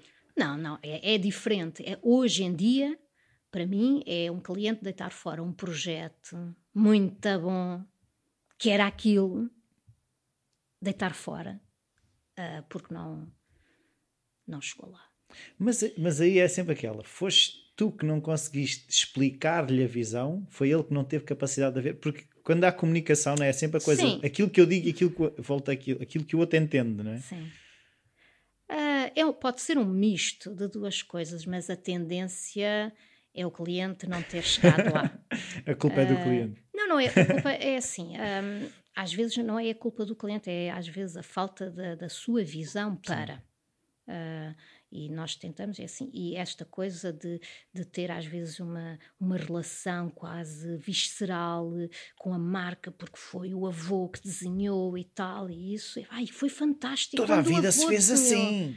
E é fantástico quando o avô desenhou e já o avô ter tido a capacidade de perceber, ah, fantástico, mas agora estamos Noutra, Se calhar 50 ou 60 anos depois, não é? Estamos noutra, estamos noutra, noutra fase uh, em que não se quer que as marcas morram, não é? Ou os negócios morram. Um, mas é assim, eu tenho aquela angústia, tudo bem, tenho, tenho pena pelo. Não é por deitar o meu trabalho para o lixo. Eu não tenho, esse não tenho problema nenhum. Uh, também já, já, já não morro desses amores. Uh, mas faz-me pena porque é o cliente que vai ficar a perder, ou é a marca que vai ficar a perder. Isso eu tenho. Uh, a minha angústia mais no início era os timings. E será que é bom? E será que vai e vão gostar? E ei, foi, não foi aprovado. E era horrível deitarem o trabalho para o lixo. Vais, vais, vais Ou seja, o trabalho agora já é menos sobre ti. Ou seja, se, se o tempo nos dá esse conseguir ver o trabalho pelo trabalho e hum. não, aquilo não é. Não... Ah, Olha as garras. Tira daqui as unhas. Garras de gato nas pernas, mesmo com calças, é complicado. Um, eu agora até perdi o raciocínio, mas uh, ver se eu consigo recuperar. Um... Tu estavas a dizer, em vez de ser centrado mais. Ah, uh... em vez de ser centrado no. A questão é conseguir separar e ter essa visão de o trabalho, as críticas não são sobre mim, uhum. são sobre o trabalho. Uhum. Tu hoje em dia consegues facilmente separar o teu logotipo de o meu trabalho ou seja, se, se, a questão da identidade, na, ou seja, se aquilo que tu fazes diz aquilo que tu és. Sim, não consigo ser assim tão racional, uh, até porque eu posso ter uma. É difícil separar, é como uh, ah, um, eu achar que no meu trabalho não está lá o facto de, de, eu ser mulher de alguém ou mãe de alguém, não está, filha está de tudo alguém. lá, filha de alguém, está tudo lá, está tudo lá. A forma como uh, isso não há, não acho que haja essa separação. Uh, Mas uma crítica ao teu trabalho não é entendida como uma crítica a ti, ou seja, se o tempo te dá essa não, capacidade. Sim, dá, dá, isso dá, obviamente que uh, quer dizer, foste tu que fizeste, é uma crítica ao trabalho, sim, alguma parte há de ser, mas não consigo viver com isso tranquilamente e não vejo de uma forma. Isso não condiciona uh, os, os riscos que tomas quando tens uma decisão gráfica ou sim, de estratégia? Não, não, não. Ah, eu faço, não, vão pensar. Não, não. E, e, e sabes, e, e, já temos, e isso é muito interessante, às vezes até que tu tentares ler as pessoas, porque imagina que se tu tens um determinado projeto em que várias pessoas estão envolvidas, que personalidades bastante diferentes. É, é uma gestão que vai para além da solução de design. Sim. Muito mais para além. Design Portanto, é ali, a pontinha do iceberg. Há ali uma leitura que tu tens que fazer de com quem estás a falar, hum, que, que é, muitas vezes é essa leitura que, que se vai traduzir numa determinada marca ou numa campanha ou, ou, no que for. Vocês então também são psicólogas no fundo de quando estão a, a conversar com um cliente tem, há aí uma parte de aquilo que ele diz e aquilo que, quer, que ele quer dizer, uh, os valores que ele tem associados que ele se calhar nem consegue exprimir muito bem. Oh, Rui, pode ser tão simples como estou a ver agora uma série. Pode ser algo que tão simples. eles andam todos a matar uns aos pode outros. Pode ser algo tão simples como isto, sabes? Uh, e tu percebes uh, um estilo ou percebes um, tendências. Uh, a maneira como chega vestido, os gadgets, calhar, os gadgets que tem à sua volta, portanto, valoriza a tecnologia, valoriza hum. o, As antropólogas Aniana. uh, só que o design é uma coisa viva. E, e, o design lida com pessoas, portanto, tem que ter necessariamente essa vertente extremamente emocional na, na, na, forma como se traduz. Agora, o designer tem a capacidade de traduzir toda essa emoção de uma forma extremamente racional. Isso é que é muito. E sintética, no fundo, é porque é porque uma linha, seja uma curva, seja, é uma coisa formada por pontos. Isso é uma coisa extremamente racional. E uma cor uh, magenta com amarelo uh, dá vermelho. Portanto, um, temos que ser. Aí é uma. É uma, é uma mas sim, lidamos com essas emoções e há uma tradução extremamente racional. Mas isso é, é muito enriquecedor. É muito enriquecedor. Um, no fundo, é uma capacidade de digerir, é uma digestão. Sim, de ouvir. É, é tão ouvir. Nós, é o que nós dizemos. Nós, nas nossas primeiras reuniões, quando lidamos com o cliente, estamos ali, uh, tomamos umas notazinhas. Uh, eles se calhar saem da reunião, vê lá tu, fui lá, pá, nem abriram a boca. Será que perceberam aquilo que eu lhes disse? uh, agora já abrimos mais, mas lá está, olha, isso também vem com essa capacidade. Eu há mais tempo, porque eu também, enquanto diretora criativa, tinha que muitas vezes Sim. falar com clientes e é algo que, não te sendo natural, uhum. é algo que tu podes uh, desenvolver. É como tu ires falar para um congresso, para uma coisa assim, tu sabes colocar a voz, uh, a forma como, como estás. isso aprende-se, não é nada de ah, eu não nasci assim, assim, mal de mim, estás a ver? Eu com o meu 1,48m não tinha a hipótese de, de, de, de, gritar em lado nenhum, ou de ser vista. Portanto, eu acho que tem muito a ver com, com ah, adotar pequenas técnicas que fazem com que. Agora é para me ouvirem. Uh, Mas isso foi um trabalho consciente, ou seja, nada, agora preciso aprender. Uh, Uh, não, não foi, não foi, não foi. Tu percebes é que se colocas a voz de uma determinada maneira Funciona. e passam-te a ouvir. Uh, ou, ou assumes ou não estás assim, não é? E estás. Uh, pronto, mas aí são Uh, eu acho que depois tens é que ter a inteligência de, de, de conseguires treinar e, e, e, adotar certos maneirismos para, para seres mais eficaz também na forma como tu comunicas. Agora, o estilo de comunicação também às vezes muda radicalmente. Uh, a não ser quando depois se, se, temos situações dessas, às vezes de clientes que, que, dizem coisas em que, em termos de valores que para ti são essenciais e são completamente contrários. Eles falham. E tu ficas uh, assim um bocadinho pensativa e, e aí até ponderamos se queremos trabalhar com este cliente. Já vos aconteceu deixar um trabalho? Já aconteceu recusarmos. Já? Sim. E, Já aconteceu recusarmos. E qual foi o sentimento? Ou seja, é porque. É, para um nós de sermos, eh, de conseguirmos e só por estarmos na nossa empresa, sermos absolutamente verdadeiras com o que nos define e com o que somos. Um, e isso é tremendo. Uh, e aquilo, por exemplo, como está no nosso site, aquela coisa que nós dizemos, sermos livres de fazer melhor, é um sentimento absolutamente extraordinário. E, e, ou seja, foi difícil chegar aí? Agora olhando para trás, ou, ou, achas que nem deste por isso? Foi natural. E acho que foi natural pela, pela junção da minha personalidade com a personalidade da Ana Vicente. Sendo bastante diferentes, somos muito iguais em certas coisas, sabes? Isso é. Uh, dá ali uma fórmula.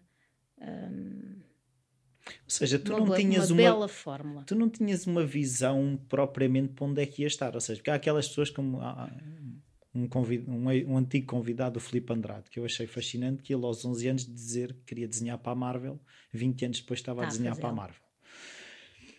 Ou seja, tu tinhas alguma visão desse género? Se ainda tens uma visão, tipo, o que é que é a Ana daqui para a frente? Tipo, eu vou para ali, ou hoje é hoje, amanhã é amanhã? Uh não temos, é assim, o que é que nós podemos dizer? Nunca tivemos a ganhar tão pouco na nossa vida. E isso também é um ato de liberdade perante o que fazemos. Um, a única coisa que fazemos ou que, que queremos manter é a convicção, e a Ana Vicente, ainda no outro dia, falava disso. Nós não podemos deixar de fazer o que nós queremos fazer e o que gostamos de fazer, com os custos associados. O resto virá. Uh, e realmente, na sua essência, os clientes que nós temos fomos sempre referenciadas, uh, isso é, é sempre interessante. Uh, obviamente, no meio disto tudo há sempre desgostos, desgostos, estou aqui a, a, amplificar a coisa, ou coisas que correm menos bem, mas é esse sentimento, sim, aqui nós conseguimos ser melhor em vários aspectos, em vários aspectos da, da nossa vida. Ou seja, não há, vocês não têm assim então uma ideia muito grande, ou seja, não é, não faz parte dos vossos objetivos crescer nesse sentido de uh... se for necessário crescer, cresce. Uh, o que nós fazemos, uh, imagina, temos para já temos parceiros com quem lidamos para determinados projetos. E isso é o que é muito interessante hoje em dia, é tu poderes proporcionar ao teu cliente as melhores valências possíveis. Tu não consegues ter dentro de uma empresa o melhor ilustrador, uh, o melhor realizador, o melhor animador, o melhor uh, web designer. Tu não consegues, mas num regime de recurso externo, tu consegues formar essa equipa. Uhum. E um, quem vai beneficiar disso tudo no fim é o cliente.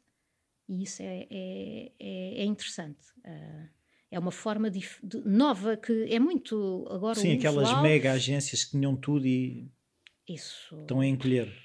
Então, então opa, faz, fazem sentido para clientes eh, gigantescos que têm, uma, que têm uma necessidade de contacto ao minuto. Faz, uh, faz sentido. Um, num outro nível, não faz. Não faz. Já, já não faz. Então, vocês não estabelecem, por exemplo, objetivos para o ano? Ou... É, é que eu gostava de perceber que este, eu ando a, sim, um sim. bocado numa uma luta interna relativamente a estas questões do uh, o momento presente e a visão, mas o momento presente tem a ver com a aplicação prática do caminho para chegar à visão. Uhum. Por isso é que eu ando a tentar perceber uhum. também como é que os outros também lidam com isso. Um, há aqui uma parte sempre que nós nunca tivemos uma empresa, não é? Uh, e portanto precisas ter aqui um, um período de observação. Um, nós vamos entrar no nosso quarto, quinze, seis, no terceiro ano, no terceiro ano de, de, de Ana Ana, em que percebemos que há um volume de trabalho uh, anual em termos de faturação e, obviamente, que nós queremos sempre aumentar uh, essa faturação.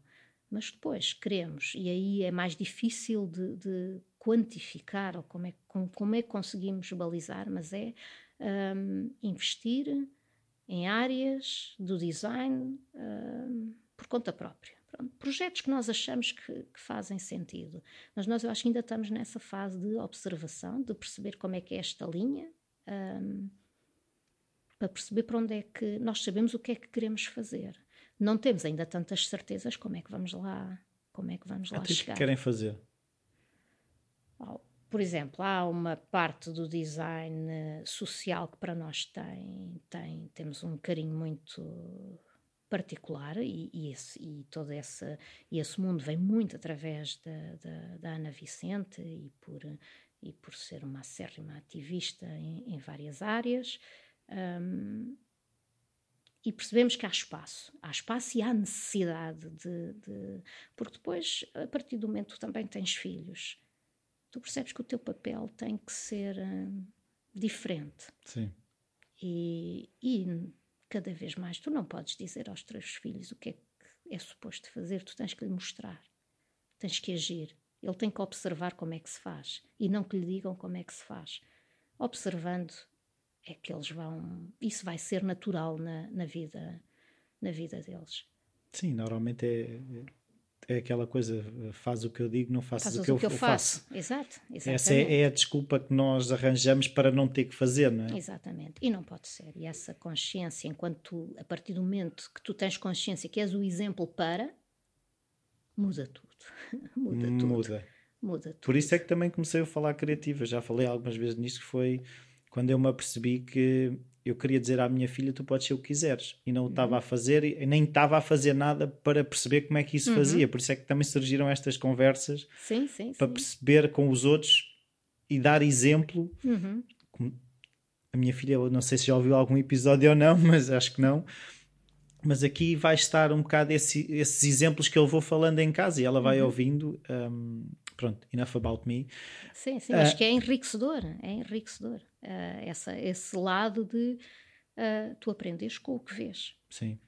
E, portanto, se eu trato bem, é claro que tu vais tratar mal. Bem, se, tu, se eu trato mal, é natural que tu também É aquela campanha, mal. não é? De, de ver-se um miúdo, os miúdos, os filhos atrás dos pais, então é o, o, filho a fumar como o pai, sim, sim, sim, o, filho a, bater, a gritar com a mulher como o miúdo também, sim, não é? Sim, assim. sim, são um espelho e são um reflexo, sim, do que, é que, do que está à volta deles. Portanto, embora eu acho que nós hoje em dia temos muito mais consciência ou necessidade de ter consciência de tudo o que fazemos e somos e temos que ser um bocado super em tudo. Uh, Sim, também estamos é, a cair aí um bocado no... Uh, no, no, no portanto, temos que respirar não, um Pois é, isso não nos permitimos, às vezes eu, eu, eu estava a chegar a essa conclusão, quase não nos permitimos ser humanos, porque... Falhar. É isso, falhar, nesse, nesse sentido. E, e, perceber que falhar é extremamente enriquecedor. E também mostrar isso. E, e que falhar e cresce muito mais com o falhanço do que com o sucesso. Sim, é engraçado mesmo na, na conversa que tivemos a, a, ter até aqui, que é a questão de tu veres que aquele falhanço, aquele despedimento foi o meu maior sucesso. Não é?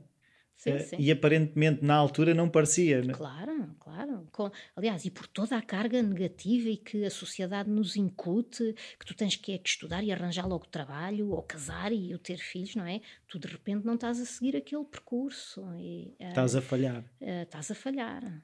Exatamente. com aquilo que esperam de ti. É depois essa carga de. E do que é que suposto é dares aos outros. Ah. Essa responsabilidade que tu tens de ser aquilo ou ser o outro, um papel que põe em ti que não foste tu que escolheste muitas vezes, não é? Sim, sim, sim, sim, sim. E que sim, que tu no fundo parece que de repente só estás aqui a desempenhar uns papéis e esqueces-te de, de, de. Espera lá, o que é que eu estou a sentir, o que é que eu acho, o que é que eu quero. Uh, a vontade própria, é mesmo isso. E, e como é que tu fazes, por exemplo, porque eu outro dia, agora estava aqui a pensar, porque eu outro dia estava a ouvir uma, uma professora nesta questão, teacher, nesta uhum. questão das meditações e não sei o quê, e ela falava que quando tu dizes a voz na tua cabeça, ela diz: Tu estás enganado, porque é a voz do teu pai, a voz do teu irmão, a voz da tua mãe, a voz da tua tia, a voz As do teu professor. Todos, a questão é que exercícios é que tu fazes para ouvir a tua voz? E agora estou-te a perguntar que exercício é que, que é muitas vezes difícil chegarmos à conclusão que voz é a minha mesmo até graficamente, eu sou influência. Ai, eu gosto das coisas do Philip Stark, Sim. ou gosto daquele designer, ou mesmo da Debbie Millman, que, é famosíssimo, uhum. não sei o uhum. quê. Até, qual é que é a minha voz na sociedade, a minha voz no design? Como é que tu fazes para chegar à Ana? Hum, eu acho que logo à partida há um trabalho primeiro pessoal e, e único e uh, sozinha comigo é o me, me myself and I. Uh, também há essas entidades todas, não é? Cá dentro, porque tu, tens, e é, uh, e é justo que tu tenhas vários eus, mesmo assim, sim, sim. Uh, dentro de ti. Um, mas, portanto, havendo essa, essa, esse primeiro estágio de interiorização e de pensamento, aí sim, pois tentares uh, chegar lá. Agora, eu acho que a verdadeira hum, capacidade é tu não teres qualquer problema em seguir outro caminho, em afinal não é isto, e não sentires culpa. Não sentires culpa por causa disso. É extremamente. Por exemplo, eu agora começo, por exemplo, eu em tempo, em tempo de, enquanto era freelancer, um, a angústia da semana em que não tinha trabalho. Foi difícil, foi difícil, mas depois comecei, não, eu tenho que virar isto ao contrário e tentar que aquela semana seja uma semana de uh, exploração, de, de, pesquisa, de Sim. exploração, exatamente. Mas uh, não é fácil. Nós estamos tão formatados para ser tão cumpridores uh, que não é que não é que não é fácil. E eu sou uma pessoa tendencialmente racional e e és muito exigente contigo? Isso, isso. Um, Mas autoritária? Não, exigente no nível. Uh, Saudável do termo. Sim, se calhar. talvez quando me trato por Ana Isabel, talvez. A coisa começa a descambar. começa, uh, começa. Mas não, há uma, há, são exigências que para mim são naturais. Se eu tivesse sido rapariga, eu era Ana Isabel. Pronto, olha.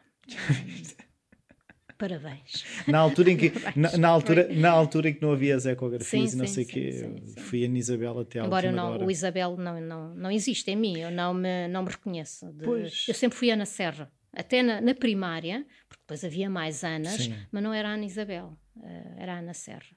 Uh, se calhar já, já compreendiam ali algumas coisas, porque continuava a ser um nome curto, uh, mas mesmo na primária... E acutilante assim, serra, sim, estás a ver? E estou é casada isso. com um marceneiro, portanto. É isso? não podia ser.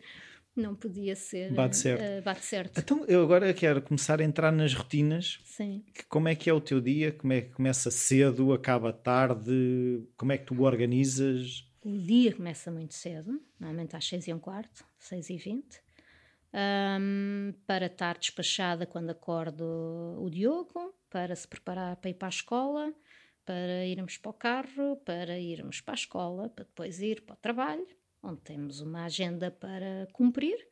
Uh, não é linear, uh, que esteja sempre no escritório ou não, uh, porque temos exatamente também para a estrutura sermos só nós, um, temos essa liberdade de os nossos afazeres poderem ser feitos a qualquer hora do dia. Em qualquer local. Em qualquer local, exatamente. Um, e fazer o que há para ser feito. Depois, os treinos de futebol uh, é muito organizado à volta da, da agenda do, do, Diogo. do, Diogo. Sim, é muito à volta disso. Uh, eu queixo-me um bocado, mas depois penso: oh, mas isto vai ser tão rápido este período em que ele depende de nós, não é? É quase uma coisa egoísta. Ainda bem, no fundo, que eles dependem de nós, porque precisamos de lá estar para que certas coisas aconteçam. Um, e essencialmente é isto, fins de semana, depois, além do jogo de futebol, eh, é fazer pouco, algumas tentativas, tentativas, muitas tentativas frustradas de fazer alguma coisa. E até porque o trabalho, ou o que for, é uma coisa que é permanente em nós, Sim. não é? É permanente, não, eu não deixo Não desligas. Não é, não desligo, porque eu chego à solução, posso estar acabado de me deitar e ter chegado a esta solução, ou de manhã quando estás a lavar. E ainda vais escrever ou desenhar não, qualquer não. coisa? Penso duas vezes para ter certeza que não me esqueço. Há um bocado aquela. Não, deixa-me pensar mais do que uma vez, uh, só para não me esquecer. E, e vou com isso. E usas essa oportunidade de poder não trabalhar no escritório, uh, ou seja, de que forma é que isso é usado? Se tentas, percebes? Eu funciono melhor quando estou uh, a jogar ping-pong com outra Ana, hum. não é? Sim. Ou eh, eu hoje preciso ficar em casa porque esta parte eu preciso mesmo estar sossegado? Ou como é que, como é que faz essa gestão? É muito. Não é um processo homogéneo, não. sabes? Não, não é. Não dia é. A dia. É, é, é, e lá está, e, ter, e sentirmos que temos essa liberdade. Agora, obviamente tem que haver aqui, e por isso alugamos, temos uma, um escritório alugado também para incutir alguma disciplina. Uh, ajuda essa disciplina? Nos processos, ajuda, sim, sim, sim. Uh, não temos necessariamente, não, não picamos o ponto, mas o meu digital. horário é, é, indicado pelo quando deixar o Diogo na escola e vou para o trabalho, mas não tenho. Ou no dia que vou ao ginásio chego bem mais tarde, porque. Uh, mas não tenho. Agora, é, é preciso ter alguma, alguma disciplina uh, para. Também para que as coisas se consigam, porque não estás sempre a ter ideias, não é? Uh, há um, todo um trabalho que às vezes é só a implementação, é só o desenvolvimento de algo que está feito. Um, por isso, é muito livre nesse sentido, mas é importante ter alguma uh, disciplina e o escritório dá-te essa disciplina, não é? Tu tens que ir ao escritório. E há aquela necessidade de hoje fui produtiva, hoje não foi produtiva, ou seja, se, como é que tu lidas com isso? Tipo, chegas ao fim do dia, tipo, hoje, hoje não fiz nada. Ou... É muito bom. eu acho que aí não é, uh, sabes, e não ter, não sentires, não teres culpa sobre isso, uh, porque eu não tenho. É assim, eu hoje, epá, meu, hoje a produção foi zero, não consegui concentrar-me. Amanhã, se calhar, dou 500% do que é habitual, sabes? É, acho que é muito. Agora, há muita consciência dos prazos, há muita consciência do, do o timing que se tem que cumprir e quando é que se tem que apresentar.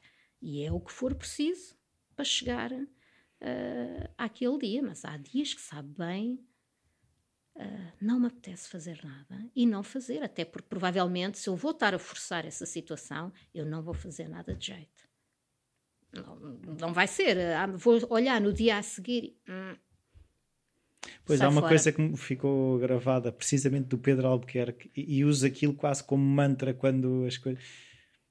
Quando um, eu perguntei-lhe quando um dia corre mal, ele disse: Quando o dia corre mal, eu sei que o dia vai ter fim, amanhã é outro dia.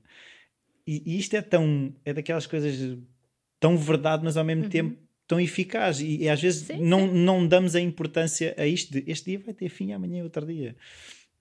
É e... isso mesmo, sim, sim, sim. Porque, porque também, ou tu não te conheces minimamente e, e sabes que não, não, não, que és completamente desorientado uh, de saber eu hoje estou assim e se não sei como é que amanhã vou estar, não, tu sabes que hoje estás assim porque faz parte de ti às vezes estás assim. Sim, estás a consumir uh, o dia da amanhã hoje, logo, tipo, eu amanhã vou estar assim. Sim, não, agora não pode haver qualquer tipo de sentimento de culpa por estares a sentir uh, assim, até porque depois tu sabes, ah, mas eu também sei que Só quando que é preciso eu resolvo neste período de tempo. Yeah porque o sei fazer e porque o tenho que fazer. Pronto. E tens que falar um bocadinho mais rude contigo. e, e tu, tu, falaste aí em ginásio, é assim, é uma coisa que te ajuda, é, ou seja, é só para manter a forma? Tens ideias quando vais ao ginásio? Uh, não, não, porque aí o cérebro está completamente. está no modo obediência total. Uh, eu não gosto nada de, de, ir ao ginásio, é mesmo uh, uma questão de, de saúde de, uh, de, perceber e que largar e transpirar e o esforço físico e o cansaço físico é, é, isso é muito bom. Eu vou ao ginásio e faço com PT. Porque eu não gosto, eu não tenho disciplina, zero, mas se me mandarem fazer, eu faço. Mas sou bem mandada. E, portanto, me mandam fazer, eu faço e dou o máximo. e assim faz sentido. E assim faz sentido, eu consigo ir às aulas. Agora, ir sozinha lá para o ginásio e fazer o esquema. Há uma luta aqui interna, quase, olha, agora não está a olhar, não faças as vezes todas. É, é, ridículo, não é? Pois, o que é engraçado é ver que, no fundo, que há. Uh, uh, que eu às vezes também não, não tinha essa noção, mas é um bocado. A, a, a disciplina não é transversal, ou seja, eu posso ser muito disciplinado na maneira como encaro sim, o trabalho exato, exato. e não ser no ginásio e vice-versa. Uhum. Sim, sim, sim, sim. Até porque um, eu não tenho assim, é um prazer absolutamente extraordinário uh, naquele exercício físico. E eu sempre fiz, e a miúda era atleta, era velocista, fiz atletismo e não sei o quê. Velocista? Eu era velocista. Que distância? Não, não estás a dizer isso com, com um sentido irónico, pois não? Normalmente, não, os miúda. velocistas são, são um bocadinho mais altos. Mas, é, pois, mas sabes que isso a norma Uh, pronto, há sempre exceção há à sempre regra. uma exceção. Sim, eu era, eu era, era atleta da Quimigal um, e era velocista. E era, eu, não, eu fui até à fase que seria os 100 metros, ou não, os 80, eu acho que fui até aos 80, acho que depois já não, uh, não continuei, não, uh, não sei, eu acho que corri, corri, quer dizer, fiz atletismo, porque o atletismo não é só correr, um, até aos meus 16, 17 anos, por aí. E, isso, e consegues ver o transfer de algumas das coisas que o desporto deu que usas hoje em dia? A disciplina. A disciplina contigo próprio quando é necessário uh, e depois objetivos. O alcançar. Uh, porque realmente uh, ninguém vai, principalmente ninguém vai para praticar atletismo se não quer ganhar se não quer chegar em primeiro, ou se não, isso não faz, se não vai só correr, não é? Vai só correr. Tinhas uma natureza competitiva prática. e mantens? Sim, sim, sim. É assim, eu acho que há coisas engraçadas. Eu sempre fui naturalmente competitiva desde miúda, acho que por vários aspectos. Uh, ah, um, acho que a minha altura pode ter tido alguma influência nisso. Uh, ter que provar que eles estavam enganados. Ah, sim, acho, acho falo, falo às vezes. Há uma coisa que é o síndrome da, da, da altura em que as pessoas que são mais uh, baixinhas do que é uh, uh, a maioria da população tem uma necessidade de, não sei, de, para mim talvez, acho que sim, que me fazia para me fazer ouvir e tinha alguma necessidade de não era ser a melhor, mas era estar sempre lá à frente. Isso era. E mesmo a tal questão que falaste no início de questionar os professores e. Pois, pois. Uh, Ser vista. Uh, sabe, é assim, foram. Não, é assim, eu não tinha. Sim. Essa coisa de agora andar lá a contestar. Ou não, isso, mas, não era contestar por uh, contestar. Mas, sabes, eu tive uma situação que me marcou extremamente na universidade. e a professora chumbou-me e foi uma influência direta da uh, dessa atitude. Eu tenho uma professora, eu já nem me lembro da disciplina, portanto, lá, não me marcou nada a esse, a esse nível, mas tinha a ver com cidadania. E uma professora, numa aula, numa universidade, que diz: ah, agora porem as eleições. Uh, quando é um fim de semana grande, estão à espera de quê? Ninguém vai votar. E aquilo, eu disse, pá, não posso, não posso deixar passar isto. Ah, eu disse muito calmamente que era absolutamente inadmissível um professor numa cadeira numa daquelas universidade dizer uma coisa daquelas. Inadmissível. Podia pensar, mas não podia dizer aquilo publicamente. E eu dizer, porque votar até devia ser obrigatório. As pessoas deviam ser multadas se não fossem votar. Claro, eu ainda muito. Claro. Eh, muito cheia de, de não é daquela Sangue na guerra. E, um, e eu lembro, eu tinha tido no primeiro período ou na primeira prova ou isso, tinha tido a melhor nota ou uma coisa assim. E ela chumbou-me na segunda. Eu até estava de férias quando me disseram: Tu chumbaste. Ah, e foi assim. Que injustiça? Foi isso? Sim, acho que foi ali uma mostra de, de força. Uh, e eu, está bem, está bem. Eu vou fazer uh, o exame, mas disse, mas não é esta professora que vai corrigir esse exame. E passei, não era. Uh, mas foi, e fiz só, tive só o prazer depois de a ver uh, nas escadas e dizer era absolutamente desnecessário. Eu continuo a ter muita certeza do que lhe disse. Agora, fico contente por uh, usar esse seu poderzinho numa situação completamente desnecessária. Seja, Portanto, era este tipo de coisinhas sim. que eu às vezes tinha. Mas sim, que, mas, que... mas o, que, o que é que é assim? Era o, o despropositado daquilo era questionar o, alguém no poder que não estava a ser correto. Era o conteúdo. Era o conteúdo. Uh, sabes, pessoas que estão ali, uh, que estão, nós na universidade ainda estamos aqui a formar ideias e, e aquilo era tão mau. Eu eu achava aquilo, o, o poder votar, eu poder dar a minha opinião, eu poder decidir o que eu quero, tinha uma força, ou eu dava, eu, eu vejo aí uma força uh, tremenda. Alguém dizer uma barbaridade daquelas é dizer que a minha opinião não vale para nada, Sim. porque não é ou não é, ela não é valorizada o suficiente para eu me mexer e ir, um, ir uh, votar. É engraçado essa necessidade de independência, de liberdade que percorre a, a vida, sim, não sei. Sim, é sim, engraçado. Sim, sim, sim. Um, sabes, esse, esse, o sentimento de, de, de justiça e uh, que tu vês e que as pessoas às vezes são sujeitas uh, faz-me um bocadinho de confusão e mesmo e mais uma vez foi Alcan também foi muito agora cresceu imenso depois de ser mãe uh, muito houve aspectos que eu nem que eu não ficaste mais leoa protetora não fiquei mais consciente eu acho que nós, claro, protetora sim, mas isso eu até eu acho que é uma coisa. Sim, mas eu estou a dizer é protetora até nos determinados valores, ou seja, há certas coisas que que passavam mais ao lado. Porque... Se calhar, se calhar, se calhar, porque amanhã pode ser o teu filho é que está a ser sujeito Sim. a uma situação daquelas e não deixares, e não deixares passar. Um, e eu acho que isso também está a mudar em Portugal, o dar voz e o tu levantar-te e dizeres ah, não, mas está mal, porque é que eu não digo que está mal? Uh, pois a questão do uh, deste, ah, não, não, é comigo. A, sim, não, e às não é vezes é, é o não é comigo, sim, não é? Sim, sim, sim, sim. Tenho a clássica que já tive várias situações, o deitar o, o, o papel, papel para o chão. Uh, e eu adoro ir dizer às pessoas: olha, não reparou, deixou cair um papel. mas e desarmas as pessoas, eu não digo, olha, deitou o papel para o chão, sim, não é? Não. Damos a hipótese de a pessoa uh, redimir-se daquele ato. Uh, Sim, no fundo estamos a desarmá-los. Pois, e ficam assim. Um Porque nós partimos do pressuposto que são pessoas do bem que e que cometeram cair. um erro. Ou que deixou cair. Sim. Vamos ser, mais ingênuos, deixou cair.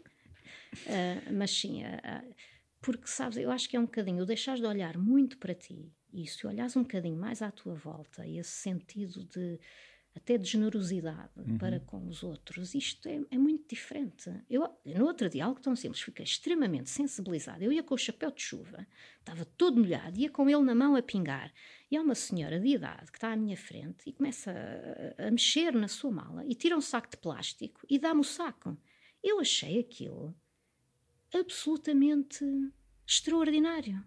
Porque foi um ato de generosidade, foi um saco, um saco de plástico. Mas era o que ela podia dar, não é? Mas ela não olhou, viu chapéu. que eu estava atrapalhada, estava a molhar tudo e ela disponibilizou-se, não, não olhou e virou para o lado, andou à procura. Se calhar até lhe fez falta mais, mais ao longo do dia, fez-lhe falta o saco. Ainda mais quando hoje se pagam sacos, não é? Ah, eu fiquei extremamente sensibilizada por aquele ato. Pois, e às vezes pensamos que é só uh, ir para bairros difíceis ou ir para o, para o Bangladesh esquecemos do, do, do ato que está ali ao lado e que não fazemos. Sim, por exemplo, é, algo, é isso, algo tão simples. Eu faço questão, quando entro nos autocarros, dizer bom dia ao motorista. E sabes que às vezes olham com espanto. Uh, ou não respondem. Uh, ou não. Está ali uma pessoa que te está a prestar um serviço, não é? É bom que o preste bem. É chato, não é? Tu vais ali dentro. Mas essa coisa que é tão fácil, essa cordialidade que é tão. que às vezes havia nas aldeias e nos sítios mais pequenos, mesmo quando não conhecias, dizias bom dia a toda a gente. Uh, e hoje, claro, uh, claro que isto, obviamente, em cidade passas por um maluco, não é? Mas Sim, mas quando Mas nesta coisa de um condutor que te está a prestar um serviço, condutor do autocarro, dizeres uh, bom dia, boa tarde, é tão simples uh, e não, não, não, não custa nada, mas depois ficarmos desarmados por, ad, por atos de cordialidade é porque algo que está, que está um bocadinho avariado. Sim, mas quando perceberem que ainda outro dia estive a ver uma, uma TED Talk em que falavam hum. que o maior uh, previsor da tua longevidade é precisamente no teu dia a dia ires dando bons dias às pessoas que encontras sim, na rua. Sim, Essas sim, relações informais. Sim, sim, Mais do que até, assim, não é. Também é importante ter relações próximas, mas o simples facto de ir à rua e cumprimentar as pessoas na rua quando vais ao supermercado, este é a coisa que te prevê a tua longevidade de melhor uhum. forma. Mas pronto, agora, para terminar, que já estamos aqui há um bocadinho, livros que tenham sido importantes para ti em algum período ou livros que tenham, tenhas oferecido muito porque achas que toda a gente devia ler aquilo? Uh, Coisas desse género. Uh, um livro que eu li várias vezes ao longo da minha vida e continuo a ler de vez em quando é Boris Vian, um, que é o, A Espuma dos Dias. Adoro. Porque? Porque consegue estar numa realidade completamente paralela e parecer tudo tão natural. E é fabuloso. Adoro. E como eu não sei se tu leste a espuma dos não, dias, não e quando há uma situação de doença e a forma como ele traduz essa doença, que é quase bonito, é extraordinário. Hum, portanto, adoro. Boris e porquê é que voltas lá? Se conheces a história toda, toda, é porque continua-me a surpreender porque há aquela frase ao que tu não leste e depois a forma como tu lês também Sim, a é pessoa, diferente. A pessoa é não é a mesma. Tu leres um Siddhartha com 15 anos, que eu li pai com 15 anos, ou leres com 30, é necessariamente diferente. E tu dares hipótese a esses livros de serem lidos de maneiras diferentes é muito diferente. Tu vês, tem livros espalhados por, uh, por toda a casa a leitura faz parte, muito, muito parte da, da minha vida. Um, coisas mais fáceis, coisas mais uh, difíceis. Agora estou a ler o Ministério da, da Suprema da Felicidade Suprema, puxadíssimo. Não conheço uh, de quem. Uh, ah, é um nome. Daqueles. É uma escritora indiana. Um, da e que, que é, é, difícil de determinadas realidades. Portanto, o, o Boris Vian marcou-me um, e continua, continua a marcar-me, escrito nos anos 30, 1930, e é absolutamente uh, extraordinário. Um, mas sou capaz de ler. Uh, mas lês todos os dias? Quase, quase, quase. E qual é que é o critério de escolha de um livro? Oferecem-te, buscas? Uh, sim, por exemplo, ainda agora me ofereceram dois livros a, a seguir, emprestam-me, às vezes troco. Uh, vem das mais, das mais variadas formas, não é, não é linear. E, a maioria compra. Sim, a maioria e livros compra. de design, consomes muitos? Agora achas menos, que não? Agora menos, de antes mais. Uh, agora a net também nos trouxe, é, é, uma plataforma extraordinária. Não é uma francesa, é a net internet. Sim, a, net, é. a internet é, é extraordinário. Tenho vários sites que vou consultando e vejo e blogs que trazem muito o que se está a fazer o agora. Uhum. Uh, mas continuo a amar aquelas revistas que tenho dos anos 90 uh, ah, e que são uh, em que tu valorizavas muito o papel, não é? E a impressão. mas hoje mais revistas, mais por causa disso, de, de, de ser mais o atual. Acho que é muito difícil um livro compilar uma série de coisas e manter-se. E à velocidade atual. que as coisas saem, é, não é? É, é, mais, é mais difícil. Queria só perguntar-te se houve alguma coisa que achasses importante que nós não tivéssemos falado, quisesses deixar uma mensagem aqui. Uh, não, olha, é, é giro estes desafios porque nós nunca estamos preparados. Uh, para, Nem eu, eu também cheguei. Eu até e é isso que é extraordinário. Posso mostrar é, que tinha aqui uns tópicos, mas. Pronto, e as conversas são mesmo isso, e é muito interessante porque te, te desarmam. Um, e, e pôr-me nesse papel é muito é muito giro, é muito giro e porque e, e, que vai e que para mim é marcante, vai ser, depois vai ser interessante ouvir a seguir assim, ah, porque é que tu disseste aquilo ou devias ter dito? É, És é crítica nessas coisas? Sim, sim, eu acho que o, o, sentido crítico acho que é sempre é sempre, constru, é sempre construtivo acho que o tu achares que tu não vais mudar o que foi, não é? Mas tu olhar, ouvires e pensares, ah, pá, se calhar até devia pensar um bocadinho mais neste assunto. Uh, e mais à frente, isso mudar de alguma forma, eu acho que o sentido crítico é. A Ana Vicente agora está-se a rir. Ah, ela falar do sentido crítico.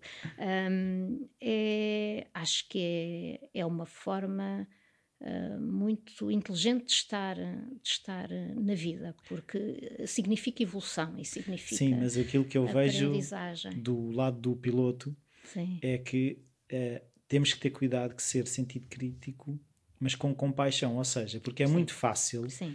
Uh, gerar um self-hate, uma coisa. Isto parece sim, um imigrante sim, a falar, sim. mas pronto.